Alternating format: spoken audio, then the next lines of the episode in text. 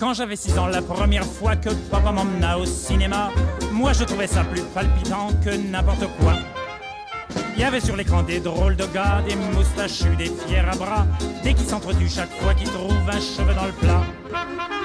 Et bonjour, bonsoir à tous et bienvenue, bienvenue pour ce tout nouvel épisode de Vidéo Club, votre émission cinéma qui parle de films d'actualité qui vous recommande des films toutes les deux semaines. C'est un plaisir de vous retrouver pour ce 22e épisode, accompagné de la fine équipe habituelle. Salut tout le monde Salut Salut Eh bien, petit tour de table pour savoir un peu comment tout le monde va. On commence directement avec toi, Florian. Florian, ça fait longtemps qu'on ne t'avait pas vu. Ça va faire euh, deux émissions? Et ça fait Non, probablement trois. deux, trois émissions, je pense Deux ans et demi. Comment vas-tu Mais je vais bien, je vais bien, je suis très heureux d'être ici, euh, de retour enfin, euh, pour présenter euh, du coup des petits films, euh, somme toute assez sympathiques, voilà. C'est vrai qu'on a un programme bien sympathique, on va vous en parler juste après. On enchaîne avec Elsa. Salut Elsa. Coucou, ça va? Eh bien écoute, euh, ça va très bien malgré ton retard. C'est vrai que tu as eu un, un sacré retard quand même pour arriver à Mais l'émission. hein. écoutez, moi je pense que quand on a la capacité d'être aussi bonne que moi, euh, je pense que c'est excusable. Parce que avoir une capacité de se faire aussi bonne, c'est pas possible. Autrement, sans avoir un retard. Eh bien au moins, il y a un C'est argumentaire. tout ce que j'ai à dire. Et c'est beau et c'est merveilleux. Et on termine avec toi Théa. Salut Théa. Euh, salut Quoi de neuf? Eh ben, je déteste la programmation cinématographique en Suisse.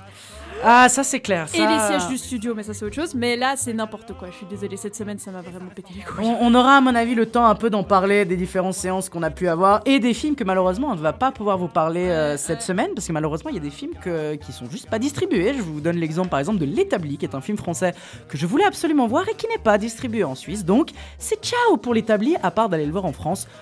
On Et c'est espère. ciao Et c'est ciao Ou en évidemment. streaming. Malheureusement, c'est ciao ou en streaming, mais c'est triste quand même de devoir euh, regarder des en streaming Ah bah. des films comme ça, quoi. Des films qui sont aussi sympas. Mais bon, enfin bref, en tout cas, on a quand même réussi à vous faire un, un bon petit programme bien sympathique, étant donné qu'aujourd'hui, on peut le dire, on a quand même un programme bien chargé avec des très très gros molosses quand même dans, en cinématographique parlant qui, ont, qui sont sortis. On va commencer tout d'abord avec Super Mario Bros. le film. On enchaînera ensuite avec Donjons et Dragons, l'honneur des voleurs, du coup une adaptation du mythique jeu de rôle Donjons et Dragons. On enchaînera ensuite avec le biopic, ou plutôt film historique, euh, qui s'appelle Tetris, qui revient un peu sur euh, une histoire un peu cachée du, du jeu euh, Tetris. Et on enchaînera à la fin avec un film sorti il y a un petit peu de temps, mais qu'on voulait absolument vous parler, parce que, notamment lié à son acteur principal, qui a été beaucoup remarqué dans ce film, Paul Mescal, qui joue dans Aftersun. Trêve de bavardage, commençons directement notre petit programme, en sachant qu'après ce programme, oublié de vous le dire, voilà, c'est le fait de tellement avoir envie de parler de films que j'oublie même de dire qu'ensuite on vous fera des petites recos comme d'habitude, et cette fois-ci, ça sera des recos sur des remakes, et oui, les remakes qui nous plaisent, des films qui ont été rebootés ou qui ont été justement bah, fait un remake, et qui sont peut-être meilleurs, ou en tout cas de très très bonne qualité par rapport à l'œuvre originale. On en parlera après nos petits films d'actualité, mais commençons directement avec le tout premier film. Tout premier film. On va parler de Super Mario Bros, le film. Je détruirai le royaume champignon Bowser sera bientôt là. Je n'ai pas peur. Je ferai n'importe quoi pour mon frère. On va réussir à le sauver. Va chauffer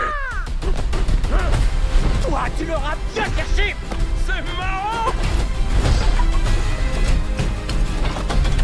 Allez Prêt? C'est parti. On en finisse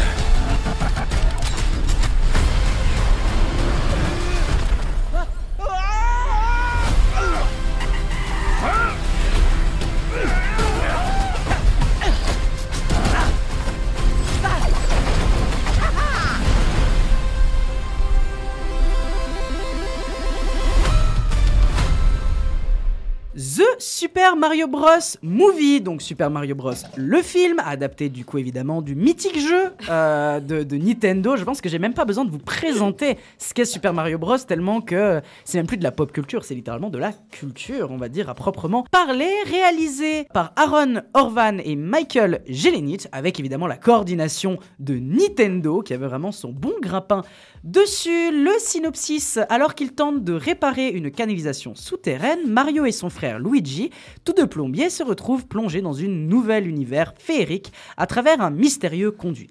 Mais lorsque les deux frères sont séparés, Mario s'engage dans une aventure trépidante pour retrouver son frère. Dans le casting des voix, nous avons du beau monde, faut quand même le dire, mais évidemment, l'une des personnes qui est le plus sortie de cette œuvre, en tout cas en VO, c'est évidemment Jack Black qui joue la voix de Bowser, mais nous avons notamment Chris Pratt qui joue la voix euh, de Mario, Anya Taylor-Joy qui joue Peach, Charlie Day qui joue Luigi, et beaucoup beaucoup d'autres personnes. Il y a notamment Keegan Michael Kay qui est en fait justement un gars que vous avez déjà parlé, étant donné qu'il est avec Jordan Peele et qui fait de la comédie avec Jordan Peele. Nous sommes, toute l'équipe en fait, a vu le film, euh, et on va directement commencer pour savoir un peu ce que tout le monde en pense, et on va commencer avec toi Théa. Théa, qu'est-ce que t'en as pensé d'y voir de Super Mario Bros, le film? Euh, bah, très honnêtement, je m'attendais à rien du tout. hein, enfin, je veux dire, c'est- pas un film que j'attendais avec euh, beaucoup d'impatience parce que je savais que ça existait, mais bon, un peu bas les couilles. Du coup, je me suis juste dit, vas-y, je suis sûre que ça va être marrant. Et en vrai, il y avait pas mal de trucs qui passaient bien. Il y avait plein de blagues qui étaient pas mal. Il y avait plein de moments euh, juste hilarants avec euh, notamment la. Bref, il y a un personnage qui est extrêmement rigolo. Euh, du coup, c'est. Mais je pense qu'on aura un peu tous le même avis là-dessus, vu que je pense qu'on s'est un peu tous concertés. Le scénario, il est complètement débile. Il a aucun Il sens. C'est en gros pour vous dire ça, c'est le scénario, c'est un peu comme les mignons quoi. Et encore, moi je trouve que celui des mignons a presque plus de consistance que ça. Mais bref. En vrai, pour moi, j'ai bien aimé les petits clins d'œil. Genre, j'aime bien le, tout le passage dans les, dans les égouts. Et tout le passage, en fait, du début où t'as l'impression que t'es dans un jeu euh, Mario. Et c'était très sympa. Genre, ce serait trop cool qu'ils adaptent ça en, jeu vidéo. Genre, avec cette histoire-là. Puis ils font un gros mash-up et puis ils font un jeu vidéo parce que ça a été un peu aussi construit comme ça. Donc ça faisait plaisir et puis ça faisait surtout plaisir de voir comment ils se sont euh, euh, appropriés cet univers. Ce qui était un gros challenge, hein, Bah vraiment, ouais. un- Ouais. réussir à adapter une œuvre comme Super Mario, qui est en fait vraiment un, un- un morceau du, du- du- du- du jeu vidéo. Surtout sans se casser la gueule, parce que Bah ouais. c'est un Mm. morceau de la culture hein, Ouais. maintenant. euh. Et franchement, Paris réussi parce que moi j'ai vraiment j'avais une pensée dans, pendant en regardant le film en me disant genre putain euh, tout le monde qui s'est échiné à faire ce niveau machin merde à faire des courses de cartes qui arrivait pas à faire ci à faire ça. Puis genre le film qui prend énormément de liberté avec les règles au sens euh, Ouais. vidéogamesque Ouais. J'ai vraiment adoré parce que du coup l'univers était vraiment cohérent et puis bah ça allait plus loin que juste dire euh, euh, du coup euh, si tu meurs une fois bah tu recommences au début enfin ça aurait été ultra chiant de on aurait pu imaginer un film comme ça en vrai hein. mais du coup c'est ce que j'avais dit c'est le sketch du palmachot quoi mais c'est un autre truc enfin bref j'ai trouvé que c'était une très bonne réappropriation les blagues étaient bien euh, pff, franchement enfin je vais pas dire que c'est pas je vais pas dire que c'est nul à chier mais je réfléchissais à ce qui se faisait en animation ces dernières années et je trouve que ce film, bah, il est sympa, mais ça aurait été, il aurait été plus à sa place il y a genre 10 ans qu'actuellement, Mm. quoi. Ouais, ça je suis complètement d'accord. Complètement d'accord. Parce que surtout qu'il n'y a pas de message réel en fait à Ah, la fin, rien. je trouve. Enfin, au moins dans les Shrek ou quoi, tu vois, genre à la limite, il y a une morale, tu vois. Notamment Mais- dans le chapeauté, chapeauté, Chapeauté 2, aussi, qui a apporté un truc Mais important. même juste Pinocchio de Del Toro qu'on a vu aussi. Euh, voilà, il y a, y a plein de sujets qui ont été abordés. Euh, et là, bah, c'est un peu, c'est dommage, c'est un peu le. En même temps, c'est une adaptation d'un jeu vidéo. Genre, je m'y attendais pas à énormément non plus au niveau euh, réflexion, etc., etc. Tu vois. Donc, c'est clair que c'est un film qu'il faut voir quand on n'a pas envie, voilà, quand t'as envie, que c'est feel good, t'as envie de passer un bon moment sans forcément réfléchir en fait. Mais moi, pour revenir sur ce truc-là du retard du film, c'est un truc qu'on a discuté parce que justement, on a été voir du coup avec Elsa et Théa euh, ensemble le, le film un soir. Et en fait, c'est la grande discussion qu'on avait à la fin, c'est que, à mon sens, l'œuvre est un peu en retard sur son temps. À savoir que, après qu'on ait eu des films d'animation, comme notamment le, le Spider-Man d'animation qu'on adore avec Flo, qui est vraiment euh, une des œuvres. Enfin, moi, c'est un de mes films d'animation. Peut-être même mon film d'animation préféré Ouais, all time que je n'arrête pas de regarder. Enfin, je le regarde tout le temps, qui est juste génialissime Bof. Et qui, a une- qui apporte vraiment un, un truc important dans l'animation et dans le message de ce qu'il essaye de dire. Pareil pour le Chapeauté 2, qui a été une claque importante l'année passée euh, sur justement ce qu'il essaie d'apporter en termes de message, en termes de... de de- de- Il y a une chaise qui grince, on va essayer de faire attention peut-être. Il y a des bruits, des bruits parasites, des bruits parasites en vrai sur, euh, sur justement ces, ces chaises. Excusez-nous, le studio est un peu vieillot, c'est pour ça. Il est dans Non, mais- jus. Et du coup, pourquoi, à mon sens, le film a du retard C'est qu'en fait, il y a tellement de films d'animation qui essayent d'innover euh, en, termes de en termes de forme, ok, mais surtout en termes de fond, d'essayer d'apporter quelque chose de supplémentaire, quelque chose de très sérieux, entre guillemets, ou en tout cas quelque chose qui apporte un message beaucoup plus profond. Et là, dans Super Mario, en fait, on retombe dans juste un film d'animation qui essaye juste d'être accessible à tout le monde sans forcément délivrer quelque chose, sans forcément t'apporter quelque chose. Et c'est pour ça que je pense vraiment que le film a un peu 5 ans, voire 6 ans de retard à ce niveau-là, ce qui est un peu dommage. Euh, du coup, moi, moi je, ouais, en vrai, je suis assez d'accord avec vous. Le, le message, il n'y a, y a pas de message dans le film en vrai. Enfin, t'as as, peut-être un petit peu sur le fait de, euh, oui, Mario, euh, machin, la famille, euh, les trucs, tu vois. Mais c'est pas non plus le, un gros message. Mais je pense pas que le, le, le pari du film, c'était pas celui d'apporter un message, c'est Oui, celui de transposer clair. un univers, Ah, tu vois. ouais. Et le pari là, il est réussi. À mon avis, l'ambition qu'avait, pas forcément Illumination, mais Nintendo avec ce film-là. Oui, oui, Parce clairement. que l'ambition qu'avait Nintendo, c'est de réussir un film Super Mario au cinéma Ouais. ce qui avait été raté déjà à, à l'époque. Mais euh, là, le- le- à mon avis, je pense que Illumination, on, on sent que dans le film, il, il y a des petites pointes, des moments où tu dis, ils auraient pu partir là-dessus et ils auraient pu faire un truc intéressant, tu Mm. vois. Ouais, vraiment. je- Ah oui, Il y, a- oui. il y a pas mal de petits trucs comme ça. Et à mon avis, c'est le studio qui avait eu cette idée-là. Et à mon avis, ils avaient beaucoup d'idées. C'est ce qu'avait dit euh, le joueur du grenier aussi dans sa vidéo. Ah oui, oui. C'est que ils- je pense qu'ils avaient beaucoup d'idées. Et t'as derrière, t'as Miyamoto qui est comme ça derrière en disant non, il faut pas, euh, faut pas, faut Mm. pas faire ça. C'est. Mario. Na- Nandesuke, euh, Nintendo da. Et puis euh, tu touches pas quoi. Et à mon avis, c'est ça aussi. C'était vraiment un crash test. Et je serais pas étonné de voir un Super Mario 2 qui aura un plus gros message. Franchement, Parce que euh, bon, il y a eu, enfin, il y aura sans doute un Super Mario 2. Oui, c'est pas Euh, impossible. Il y a eu un gros teasing sur un personnage, et ce personnage, en vrai, tu peux en faire euh, quelque chose d'intéressant. Typiquement avec. euh, Enfin, je vais pas spoiler du coup quel personnage va apparaître dans potentiellement le 2, mais tu peux faire des trucs intéressants avec lui, sur l'abandon, sur les trucs comme ça et Mhm. tout. Et à mon avis, ce- moi je trouve que c'est une très bonne introduction à l'univers en tout cas. Mm. Il y a des messages qui. Enfin, il y a des choses dans le film qui tentent à penser que dans la suite, il y a quand même des choses un peu plus sérieuses sur euh, justement l'appartenance, euh, euh, le fait de euh, justement l'acceptation de soi ou des trucs comme ça. Par exemple, avec euh, enfin, typiquement Peach, sans aller plus loin, Ah, ouais. avec euh, le fait que. Enfin, voilà, elle ressemble pas trop à un champignon, on va dire. Et. euh, Ah, mais ça, c'est un autre problème. En gros, ça la vient- backstory, quoi. Ouais, la, la back- à mon avis, les personnages seront plus développés plus tard. Et là, on voulait juste développer l'univers, ce qui a été, ce qui a marché. Et j'aimerais apporter une nuance à ce que tu as dit. Pour moi, c'est pas vraiment un scénario des mignons, parce que les mignons, l'humour, c'est pas du tout le même. L'humour des mignons, c'est un humour vraiment qui est sur le Pipi caca, Le pipi caca, tombé, mais ouais. le, le- Ah. le gag brut, tu vois. Ouais, Alors que là, non, non, ouais, c'est un ouais. chouïa plus subtil. Même ça, c'est pas. C'est pas les blagues les plus subtiles du monde, c'est pas un Shrek où ouais. t'as vraiment du pain sans rire et des blagues qui passent énormément bien quand t'es adulte, tu Ouais. vois. Ouais. Non, mais je pensais pas forcément aux, aux- aux blagues, plutôt juste euh, au, au scénario. Quoi. Ouais, en ouais, vrai, genre la- au début, euh, milieu, fin. euh, Enfin, tu peux couper la moitié, par exemple, tu peux couper euh, la Tous les moitié passages de Luigi. de Luigi, Ouais. ça change rien. ça ne change rien du tout. Ouais. C'est vrai que c'est une grande critique qui revient même beaucoup, mais ça c'est aussi un truc très personnel, c'est qu'en fait le, le- le scénario, tu sens que c'est vraiment une ligne rouge. En fait, tu sens vraiment que c'est une ligne rouge où ça va tout droit et ça doit filer droit et ça va. Et voire des fois c'est juste accélérer parce qu'il faut accélérer. Et je prends, alors je prends une scène qui n'est pas vraiment un spoil, étant donné que c'est déjà au début du film et qu'en plus de ça ça a été un peu montré dans les trailers. Mhm. C'est la scène où Mario arrive dans le monde champignon avec Todd. Ouais. C'est-à-dire la première chose qui se passe, et en fait, cette scène, elle montre deux défauts. Déjà, il y a cet élément-là que je vais parler, après je viendrai sur l'autre défaut, mais qui est celui que le mec arrive dans un monde qu'il ne connaît absolument pas, qui est un peu au même niveau de dire t'arrives sur une nouvelle planète. Mhm. Tu rencontres un être qui est mi-champignon, mi-humain, enfin, c'est-à-dire c'est un ovni. La seule chose qui se passe, c'est Mario qui dit Mais tu es quoi? Je suis un homme champignon. Oh, mais tu es un humain. Oh, ben attendez, je vais t'amener vers là-bas. Et on va faire ça, et on va faire ça, on va faire ça. Et Mario, sa seule réaction, c'est de dire Ok. Non, Et c'est plein de. qui parle. Ouais. Oui, mais dans tout le film, il y a plein de petits moments scénaristiques qui sont ces trucs-là de dire il faut faire ça, avançons comme ça, et les autres personnages ne vont pas se poser de questions, vont pas. Non, c'est juste on y va. On accepte. Et on va tout droit. Et c'est ça le, le- un des gros défauts du truc. Et je pense que ça a été beaucoup redit. Mais c'est que c'est un film plutôt convenu en termes d'histoire. C'est très basique, voire même un, un- un- un gros point négatif. Et la réflexion qui était intéressante, c'est de dire est-ce que si on reprenait cette histoire-là, mais que c'était pas dans l'univers Mario, est-ce que ça faisait un bon film? À mon sens, non. Mais ce qui fait que ce film, et ça je le dis, hein, pour moi, Super Mario est un bon film c'est qu'en fait, il y a d'autres choses. Il y a énormément d'autres choses. Oui, le scénario est convenu, mais l'univers visuel qui est créé est très intéressant. Euh, les personnages, comment ils sont traités, ou plutôt comment on amène certains trucs, c'est plutôt bien fait. Ça dégueule de références à tout l'univers Mario, mais qui n'est pas forcé. C'est ce qu'on discutait un peu avec Florian. C'est pas forcé, c'est pas comme ce qu'on avait dit avec euh, Tic et Tac, Ouais. donc dans un ancien épisode où on disait qu'en fait c'était juste des trucs qui étaient envoyés à la gueule du spectateur pour faire kiffer le spectateur ou la spectatrice. Là, bah en fait c'est logique parce que c'est l'univers de Mario qui te demande à ce que tu vois plein d'historiques partout.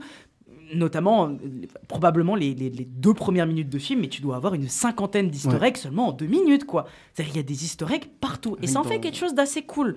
Dans les noms des personnages, où il y a, ben, vraiment, il y a un personnage qui est nommé d'une certaine façon, tu vois son nom, tu es là, mais attends, mais je le connais. Et, Ouais. et ça, ça c'est bien, mais c'est toujours dans le détail, ces, ces trucs-là.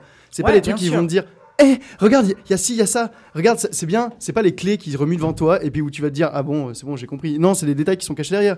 Et il y en a pour tous les jeux Mario. Moi, j'ai joué, je pense, à 90% des jeux Mario, et vraiment, il y a des trucs où tu as des. T'as des références de niche quand même de Mario qui sont dedans, où tu te dis mais putain ils sont quand même allés chercher bien loin Ouais. bien dans le détail pour rendre tout l'univers euh, cohérent et bien articulé aussi. Enfin, Et respecté. Et respecté, ouais. Mm.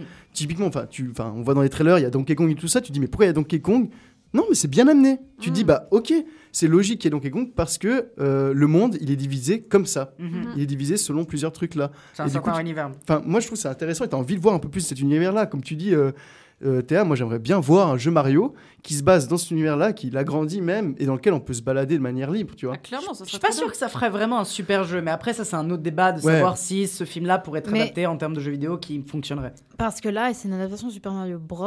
en fait. Donc du coup, Voire de tout l'univers. Marvel. voir tout l'univers. l'univers Bah Mario, mais il y a quand même une partie de, de l'univers qui n'est pas là, genre notamment, euh, par exemple, avec les Mario, euh, Mario Galaxy, tout ça, tout Si, ça. Si, il y a Luna. Il y a Luma dedans. Oui, Il y a plein de petits éléments. il n'y a pas Harmonie, il n'y a pas euh, ouais, mais ce genre de c'est trucs, tu vois. sous-entendu. Enfin, bon, c'est Ouais, dans les trailers aussi. mais voilà. Mais euh, c'est sous-entendu qu'elle est là. Parce qu'à un moment, Peach, elle dit euh, il y a d'innombrables galaxies.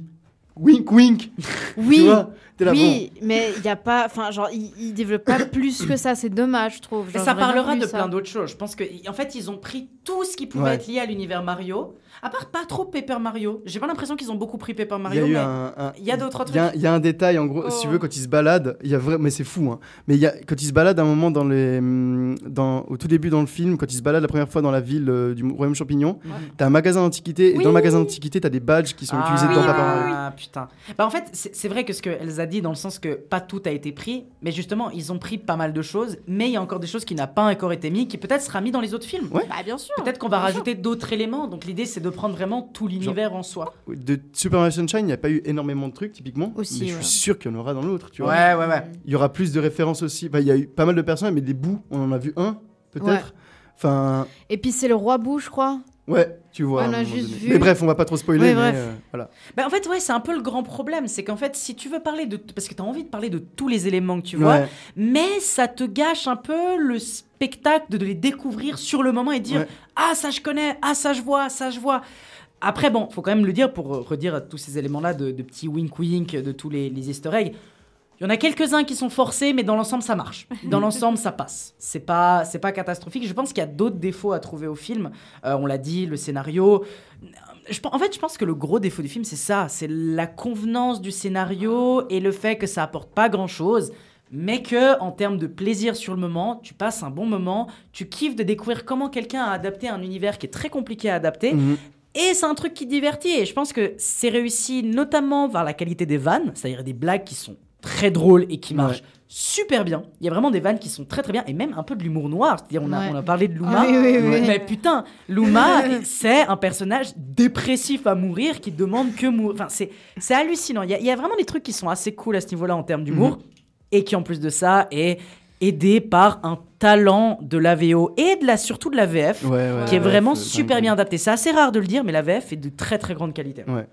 Mais, bon, j'aurais bien voulu voir euh, directement la VO de Jack Black Ouais, euh, bien sûr. Ouais, ouais, ouais. pour euh, une certaine chanson euh, qu'on n'arrête pas d'écouter depuis genre 10 jours sur Ah, les, réseaux sociaux Bah, je pense que. Tout le monde l'a écouté. À mon avis, tout le monde la connaît, cette chanson déjà. euh, Mais en même temps, Jack. Black, c'est un, c'est un génie. Ouais, vraiment. je suis Ouais, désolée, c'est un génie. Mais toute la presse dit que apparemment dans le film, en termes de VO, la voix qui ressort le plus dans le casting, c'est Jack Black. en VF, il y a plein de voix qui sont hyper bien. La voix de Mario, je la trouve Ouais. très bonne. La voix de Luigi est très bonne. Je pense qu'il y a aucune voix qui vraiment je trouve mauvais.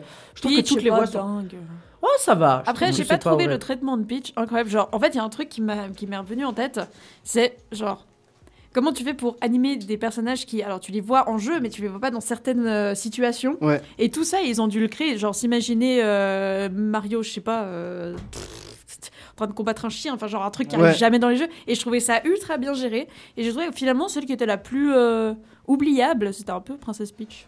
Je pas, je l'ai pas trouvé super Au-dessus de. Luigi, toi, tu mettrais Parce que Luigi, c'est vraiment le personnage qui est le plus oublié du film. Ouais, Luigi non, a plus office d'un objet Comment vraiment qu'un personnage. Luigi, moi j'ai déjà mis dans la catégorie oublié. Ouais, bah c'est même pas oubliable, c'est oublié.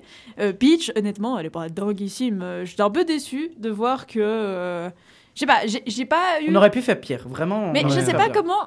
Enfin, sur le moment, c'était marrant, mais je- j'ai pas eu un, un sentiment incroyable non plus d'être transporté. Mm. C'était drôle, mais sans plus, quoi. Genre, pour moi, la, la meilleure découverte en termes d'animation actuellement, pour moi, c'était le chapeauté 2. Genre, Ouais, bah Ah, ouais. littéralement, je m'attendais à rien et je suis ressortie de ce truc en, en me disant Wow, ça serait trop cool que ça continue comme ça, quoi. Je me réjouis du prochain Shrek. Là, c'est plus Ouais, je me réjouis de voir comment ils vont réarticuler tout ce monde et pour voir s'ils vont le faire de façon aussi intelligente Ouais. la prochaine fois ou si ils vont nous gaver de persos et de rêves et ça va être un peu dommage, j'en sais rien. Mais je me réjouis pas de me dire putain, c'est quoi la prochaine aventure? Enfin, genre, Mhm. j'ai bien compris que c'était pas ça le, le Ouais. focus et donc Ouais. je m'en fous un peu. Mais au moins, Peach, ils l'ont pas dépeinte dans ce film, comme justement les dépeindre dans, ces jeux, dans les jeux vidéo où c'est tout le temps Mario qui doit la sauver. Grave. grave. Au- ça, ça aurait au été ouf, moins- ça serait pas bon. Au moins ça, tu vois. Mais moi, je elle la moto. Mais Oui. moi, je trouve qu'elle est. Ce qui. Moi, je trouve bien dans le film, c'est qu'elle est proactive en fait. C'est elle qui décide de. Enfin, même dans le trailer, tu vois, c'est elle qui décide de prendre les armes, de défendre ses- son... sa contrée et tout ça. Enfin, C'est une leaduse. C'est vraiment. C'est un personnage c'est charismatique. C'est une princesse au terme vraiment pur factuel, tu vois. de c'est vraiment un leader. Ça, Mais c'est vrai que c'est dommage, c'est minimum effacé. Bah, et puis surtout, c'est le minimum syndical maintenant, encore, en 2023, je veux dire. euh, Ah, Après, ils auraient pu faire autre chose, tu vois. Ils auraient pu dire euh, machin, oui, je suis forte et tout, et pas la- tu la vois pas. Genre, ils auraient pu l'éluder en disant oui, Mario, il faut que t'ailles euh, machin là-bas pour faire ci, ça, ça. Bah, alors que techniquement, Mario, il sert à rien dans ce film, hein, je suis désolée. Ouais, mais c'est. Ouais, ça va, il sert pas à rien. Mais... Bah, elle aurait pu le faire toute seule. Hein. Oui, ouais, Bah c'est pas oui, faux, bah, c'est pas faux. Ah, bah oui. C'est vrai qu'en théorie, elle est, elle est plus forte Bah, que Mario. bah, elle c'est-à-dire connaît l'univers, les batailles, enfin genre je sais pas les combats, elle aurait pu faire elle-même, elle sait très bien euh, rider. Mais sais du coup, rien, ça pose la question de si elle sait autant se battre, pourquoi elle se fait tout le temps kidnapper du coup? Mais ça, c'est dans les jeux. hein. Oui, justement, dans les jeux. Mais du coup, ça fait le parallèle jeu, et, vi- et- enfin, jeu vidéo et, euh, et film, du coup. Mais Peach, qu'est-ce- pourquoi? Enfin, Du coup, enfin. euh, C'est vrai que vrai. dans les jeux, bah, maintenant, ouais, voilà, mais. dans le film, c'est construit. En fait, à mon avis, C'est la première chose que je me suis dite en fait quand je l'ai vu se battre. J'étais là, mais, mais alors, euh, voilà. Après, il y a- il y, a un autre défaut qu'on n'a pas encore parlé du film, mais qui est, qui est un peu personnel, c'est de me dire qu'il y a des moments, mais c'est lié à la question scénaristique, hein. Mm. il y a des moments qui sont littéralement pas expliqués. Il y a des trucs qui, passent un peu comme une lettre à la poste, alors que c'est complètement con. Je donne Ah, plusieurs exemples. Une des premières choses qui se passe, bah déjà le, le truc de Mario qui arrive dans un autre univers, mais qui est littéralement comme si tu arrives sur une nouvelle planète et tu fais OK, tout va bien, et que tu avances tranquillement comme si rien n'était. Ça, c'est débile, c'est-à-dire scénaristiquement parlant, ça n'a aucun sens. Tu peux pas te comporter comme ça. Mais c'est la même chose pour un autre truc qui est assez important, qui est que c'est un univers qui est parallèle à celui des humains. C'est-à-dire il n'y a pas vraiment de connexion entre les deux. C'est-à-dire s'il y en a un, enfin, il y a quelque chose qui fait une connexion, mais on va dire que les deux mondes n'entrent pas ensemble. Par contre, quand Mario arrive dans ce monde-là, tout le monde sait que c'est un humain. Et parce que Mais a- c'est pas possible de savoir que c'est un humain. Si tu arrives dans un monde où il n'y a pas d'humain, où tu ne sais même pas le concept de humain, à part Peach, mais même Peach ne, Je sais pas d'où elle vient. ne mais- sait pas qui elle est. on, on- on connaît pas. En vrai, euh, je suis d'accord et pas d'accord parce que s'il y a eu un- un- une collection, c'est qu'il y a eu déjà un lien qui a été effectué avec le truc, tu vois. Il y a dû avoir déjà des, des êtres de machin de, de Mario qui sont allés, notamment un personnage où je suis sûr qu'il est dans les deux univers parce que il s'appelle, enfin en fait, en gros, tu vois un personnage qui s'appelle Pike ou Spike Ah et Spike, c'est un des, c'est c'est le nom d'un des sous-fifs de Bowser en gros. Si tu veux. Oui, mais vrai, ça, c'est peut-être une petite référence, Ouais, mais vraiment, Ouais, ça, wink, les, mais les ouais. mondes ne se connaissent pas. Mais si, si c'était qu'une référence, il l'aurait mis dans le monde de Bowser, tu vois. Et il aurait dit Bowser, il a fait Spike, viens ici, machin, mes couilles. Et alors il le fait pas, tu vois. Et du coup, je me dis, il y a dû avoir une connexion. On voit que les, les mondes peuvent entrer en connexion ou entrer en lien et tout ça. Ça enfin, vu que Mario il est parti, Mm. à mon avis, c'est pas la première humain qui, qui est arrivé dans ce monde-là, ouais, bah, je suis vraiment pas sûr. Pour moi. Peach est le seul humain qui arrive dans ce monde-là. Mais ça, c'est une incohérence, mais qui me fait marrer. Et ça, Ouais. c'est tout le truc. C'est qu'il y a plein d'incohérences comme ça, mais qui sont tellement gros, qui sont tellement connes, Ouais. qui, moi, me font marrer. Et c'est la même chose pour une autre scène, qui est pas du spoil, encore une fois. Il y a une scène où, à un moment donné, pour combattre. Donc, en gros, l'idée, c'est de faire un guet-apens à une armée méchante. Il y a une armée hein, qui est déjà présente, donc armée des gentils. Et la solution qu'ils ont, c'est de dire Ouais, on va faire un guet-apens aux méchants. Ouais, on va s'armer. Ouais, on va prendre des cartes. Bon, en Mais vrai, non, stylé. C'est un peu comme. euh, incroyable. Mais attends, c'est Ah, comme mais- la chevauchée des Valkyries. Je, je retire pas le fait que c'est stylé. Je, retire- je, je dis que c'est un truc qui est complètement con. Enfin, c'est fondamentalement un peu Bon, bizarre de dire. Mais parce qu'on va pas avoir besoin de voitures pour combattre une armée. Mais non, mais c'est- comme s'ils prenaient leurs chevaux. Moi, je l'ai vu comme ça, en tout cas. Pour moi, c'était des gens, leur c'est moyen de transport, ouais, c'est leur voiture. Enfin, je sais pas, moi, ça m'a pas Mm. plus choqué que ça. Ouais, mais il y, a- il y a des trucs qui m'ont un peu choqué. Mais Ah, encore mais une ouais, fois, c'est des trucs drôles. Je trouve que c'est plus marrant que vraiment juste. Enfin, c'est des, des, des- Ah, des trucs qui n'ont pas de sens, mais qui sont drôles. C'est juste que le film prend pas du tout le temps de réfléchir. C'est pas son but. Son but, c'est Mhm. euh, justement, c'est euh, partir de, de passer euh, d'un- d'un- d'une plateforme à. Enfin, j'en sais rien comment ça, mais genre, son but, c'est, ça a vraiment pas été de créer une histoire. Il a lancé deux, trois petits trucs. Ouais. Mais c'était pas son but. Donc imaginons qu'il y en ait d'autres. Bon, j'espère pas. Eh ben, j'espère qu'ils développeront un tout petit peu plus les backstories euh, des. Des... Je pense des persos, quoi. Je pense que c'est vraiment un film test pour voir ça marcher. Et puis après, Sûrement, ouais. ils vont peut-être laisser un peu plus de liberté à Illumination pour essayer de développer un truc. Mais ça, on verra plus Je tard. ouais. Mais moi, ce que je me demande aussi, c'est. Enfin, à mon avis, oui, mais euh, une personne qui est, genre, inconnue de Mario, genre, il, il sait pas ce que c'est. Un, un- tout jeune gamin, tu vois, qui a pas forcément joué au, Ouais. au jeu Mario. Ouais, va une apprécier très vieille personne. Non, mais ou un- une très très vieille personne qui sait pas ce que c'est Mario, il a vécu dans une grotte. Mais est-ce qu'il va apprécier le film? Parce que. Bah, peut-être que oui, parce qu'il a quand même. Les... les cartes, elles sont là pour que tu comprennes, tu vois. Typique avec euh, les. les euh, je sais pas si je peux dire, mais ouais, les, les, les power-up, les trucs du genre, ils sont toujours. Enfin, t'as la démonstration du truc et t'as l'explication qui vient après. C'est pas une explication qui vient avant forcément le power-up, tu vois. Tu dis, ah ah, t'as pris ça, non, du coup t'es que- comme ça. Bah non, parce que Mario est introduit à l'univers. Ouais, Donc justement. normal, Et du coup, pour. euh, et du coup, je me demande si, à mon avis, je pense que les gens même qui connaissent pas Mario peuvent apprécier ce film-là, en soi. Peut-être moins, à mon avis. Moins, les les ouais. gens qui connaissent Mario, un minimum, moins. vont plus trouver ça sympathique. Ouais. Maintenant, les gens. et déjà, il y en a très peu hein, qui connaissent pas Mario, parce qu'encore une fois, c'est inscrit dans la culture. Ouais. C'est-à-dire, Mario, tout le monde sait ce que c'est, un minimum. Même quelqu'un qui ne joue pas aux jeux vidéo sait à peu près ce que c'est Mario et pourra à peu près te décrire le truc. Mhm. Tant le jeu était important dans l'histoire des jeux vidéo et important, en fait, économiquement parlant. Enfin, c'est c'est des œuvres qui sont très importantes. Donc, je pense que déjà, il y a très peu de gens qui ne le connaissent pas. Et en même temps, s'il y en a qui ne le connaissent pas du tout, euh, peut-être ils vont un peu moins apprécier que des gens, en plus notre génération qui a quand même pas mal baigné dans Mario un minimum, ou en tout cas euh, plein de générations hein, d'ailleurs ont baigné dans Mario, mais je pense que nous on a un regard un peu en mode, c'est un film sympathique, avec des lacunes un peu à droite à gauche, mais c'est un film sympathique parce qu'il respecte une œuvre et il arrive à créer quelque chose qui est pas facile à faire et qu'en vrai, bah plutôt sympa. Ouais. Mhm. Oh, on n'a pas encore parlé de la BO à part ça. Parce que- très sympathique. Bon, il y a un truc qui m'a dérangé, c'était son côté euh, Shrek wannabe. Ouais, c'est vrai. Mais en vrai, quand tu réfléchis aux chansons, alors je trouve qu'elles sont super mal amenées. Genre, Oui, il y en a certaines qui Je- sont un je peu trouve préférées. que dans Shrek c'était beaucoup mieux géré parce que surtout la chanson elle servait de leitmotiv. Là, euh, je me suis honnêtement, je pourrais pas dire qu'il y a un thème particulier. Je pense qu'ils ont dû reprendre. euh, J'ai moins de rêves que vous, mais je- À, à part je la sais- reprise des musiques Voilà. de base qui sont assez bien, mais les musiques qui sont, on va Voilà. dire, des musiques humaines, voilà. Ah, je crois qu'ils ont. Enfin, mais il me semble qu'ils ont pas créé beaucoup de musique euh, Bah, originale, non? Les musiques originales qu'il y a dans le film, c'est beaucoup des remixes très Voilà, bien ouais. foutus du, des musiques du, du jeu. Ouais. Et Du, du coup, coup, original, original, Je trouve qu'il a pas de personnalité au-delà du jeu, ce qui est dommage parce que finalement un film doit exister en tant que tel. Ouais.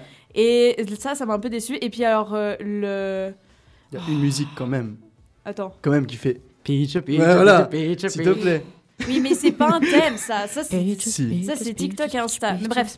Mais tout ça pour dire que je trouvais que les, les, les inserts de chansons euh, pop et Ouais. autres étaient un peu. Ouais. Un Un peu. peu trop, des fois. ouais. Pas, pas- pas mal mise, mais moi, ça m'a fait. Franchement, moi, ça me fait toujours penser au spectre de, de Suicide Squad euh, qui, qui plane sur les, sur les, euh, les films qui essaient de mettre des chansons Mhm. comme ça en mode leitmotiv pour. En fait, c'est des, des chansons d'exposition. Ouais. Et des fois, ça marche, et des fois, ça marche super mal. Et là, franchement. Je sais pas, moi j'ai trouvé ça super oubliable. Pour moi, ils ont Ouais. juste balancé chanson qui va euh, pour motiver, euh, chanson pour un héros, chanson pour machin, et c'était un peu dommage. Chanson pour un héros, parce que. oui, effectivement. Et ça, c'était bon. Ouais, mais bon. Bah, moi, je trouve que ça marchait bien dans Shrek. Mais Oui. bref. Euh, tout ça pour dire, je mention spéciale à la chanson, mais alors le reste, fondamentalement oubliable. C'était donc notre avis sur Super Mario Bros, le film. On pourrait dire qu'on l'a trouvé plutôt sympathique de manière générale. On peut vous recommander de vous faire votre propre avis, voilà, faire votre propre avis sur l'œuvre. Et on va enchaîner tout de suite avec quelque chose d'un petit peu différent. Cette fois-ci, au lieu de parler d'une adaptation de jeu vidéo, on va parler de l'adaptation littéralement d'un morceau du jeu de rôle papier, à savoir Donjons et Dragons, l'honneur des voleurs. Pour tout dire, On a aidé qui il fallait pas à voler ce qu'il fallait pas. On pensait pas libérer la plus grande force maléfique que le monde ait connue. Mais on va arranger ça. D'accord, et comment on va faire? Euh... On en discute autour d'un verre? Pas bête Pour avoir une chance de gagner, on aura besoin de force. Tu vas assurer, hein Vaut mieux si on compte sur toi. On aura aussi besoin de courage, de magie et de toi.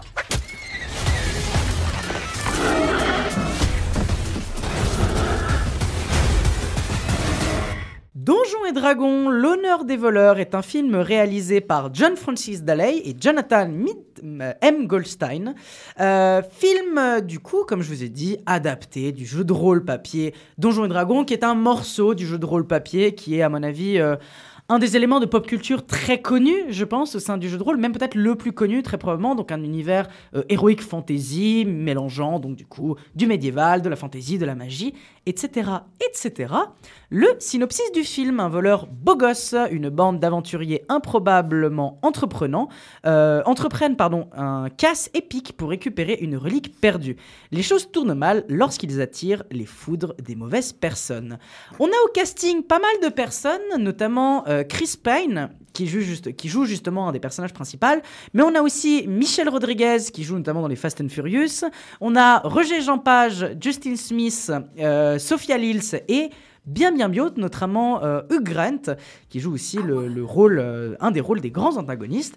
Enfin bref, un casting plutôt intéressant. Nous sommes deux à l'avoir vu, Florian et moi-même. Je vais directement donner la parole à Florian. Florian, tu as beaucoup de choses à dire sur ce film. Moi, je vais être dithyrambique. Je l'ai adoré. Vraiment, j'ai beaucoup aimé.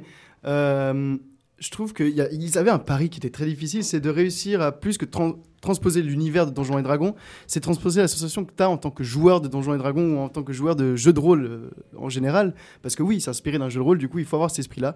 Et le pari, il est totalement réussi. Vraiment, c'est une folie de voir ça, où quand tu les vois, les personnages, T'as l'impression d'être toi avec ton groupe de potes dans une aventure de Donjons et Dragons en train de faire enfin les mêmes choix que les choix qu'ils prennent dans ce film là tu peux les prendre toi. C'est des choix tu dis mais putain mais ça passera jamais et ça passe de manière aléatoire et c'est bien amené c'est bien foutu.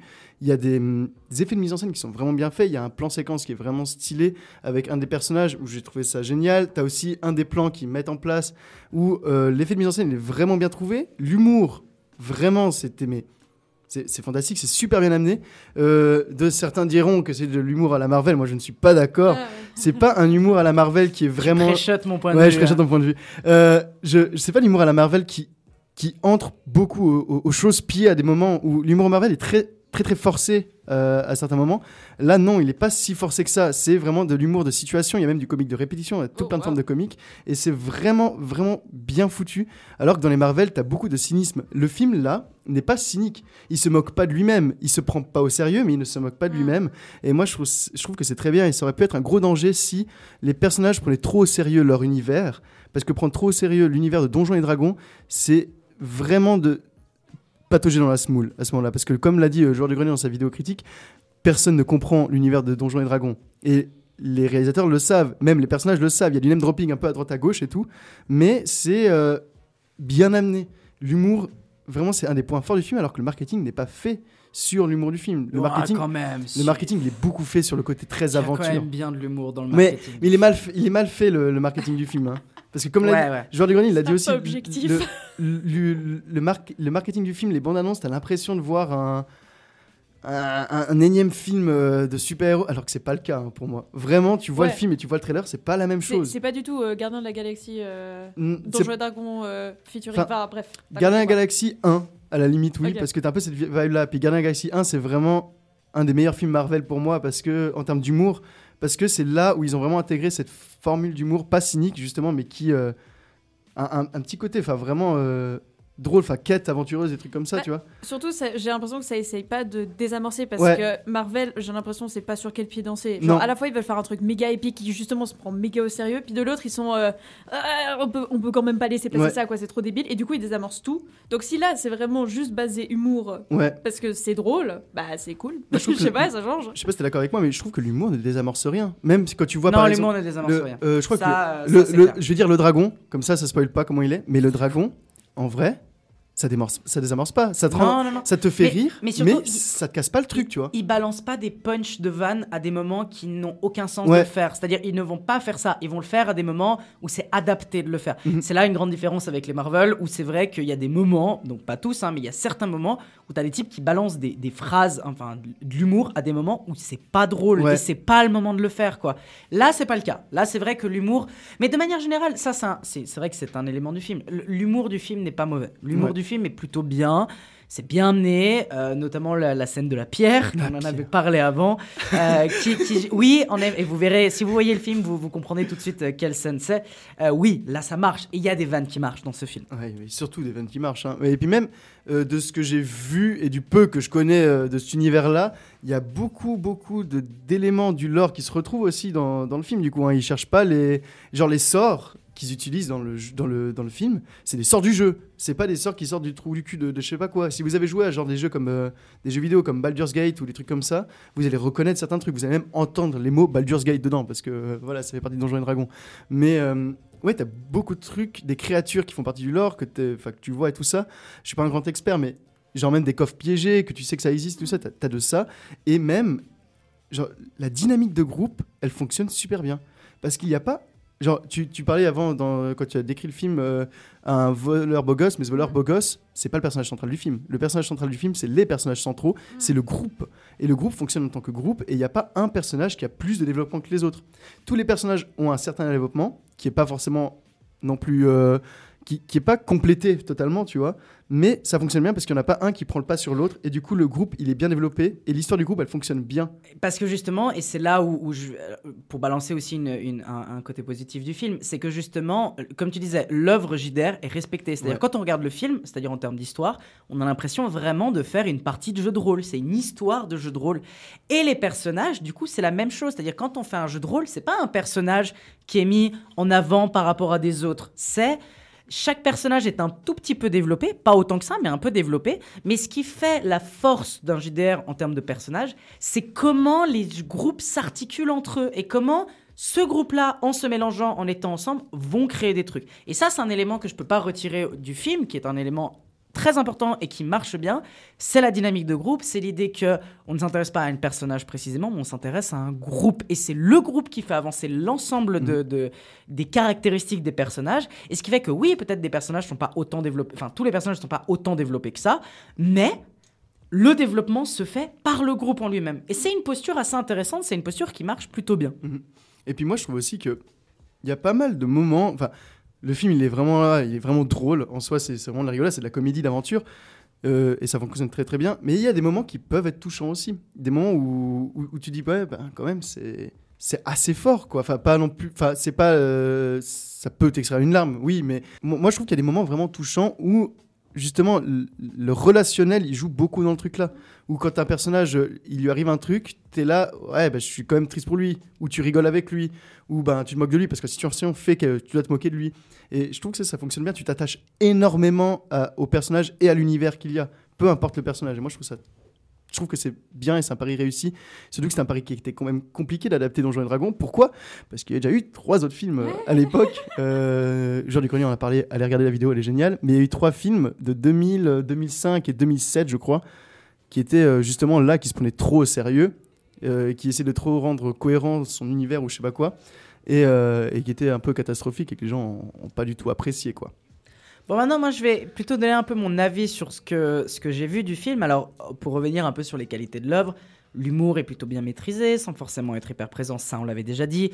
L'idée que, du coup, l'œuvre adapte vraiment un jeu de rôle, ça, y a aucun souci. La dynamique de groupe, y a aucun souci. Maintenant, moi, j'ai un problème avec le film, mais qui est un problème que j'ai avec beaucoup d'autres films, c'est qu'à mon sens, c'est un film hyper lissé et hyper aseptisé. C'est-à-dire pour moi, quand je vois ça, oui, je vois une idée pas mal dans cette idée de, réussir à adapter un jeu de rôle papier et que ça marche. Mais malheureusement, bah, la forme du truc, l'évolution de l'œuvre de manière générale, c'est quelque chose que j'ai vu un milliard de fois, j'ai l'impression. C'est tellement un truc hollywoodien très classique, c'est lisse, c'est aseptisé, à mon sens beaucoup trop, et ce qui fait que moi, il y a vraiment des moments dans le film où je me suis un peu emmerdée. Je ne vois pas ça comme un bon film. Je sais que tu l'as beaucoup apprécié, toi, Florian. Moi, j'avoue que je reste un peu sur ma faim, voire un peu en mode moyen. Je trouve pas que c'est un bon film, je ne trouve pas que c'est un mauvais film. Je trouve juste que c'est trop banal, en fait.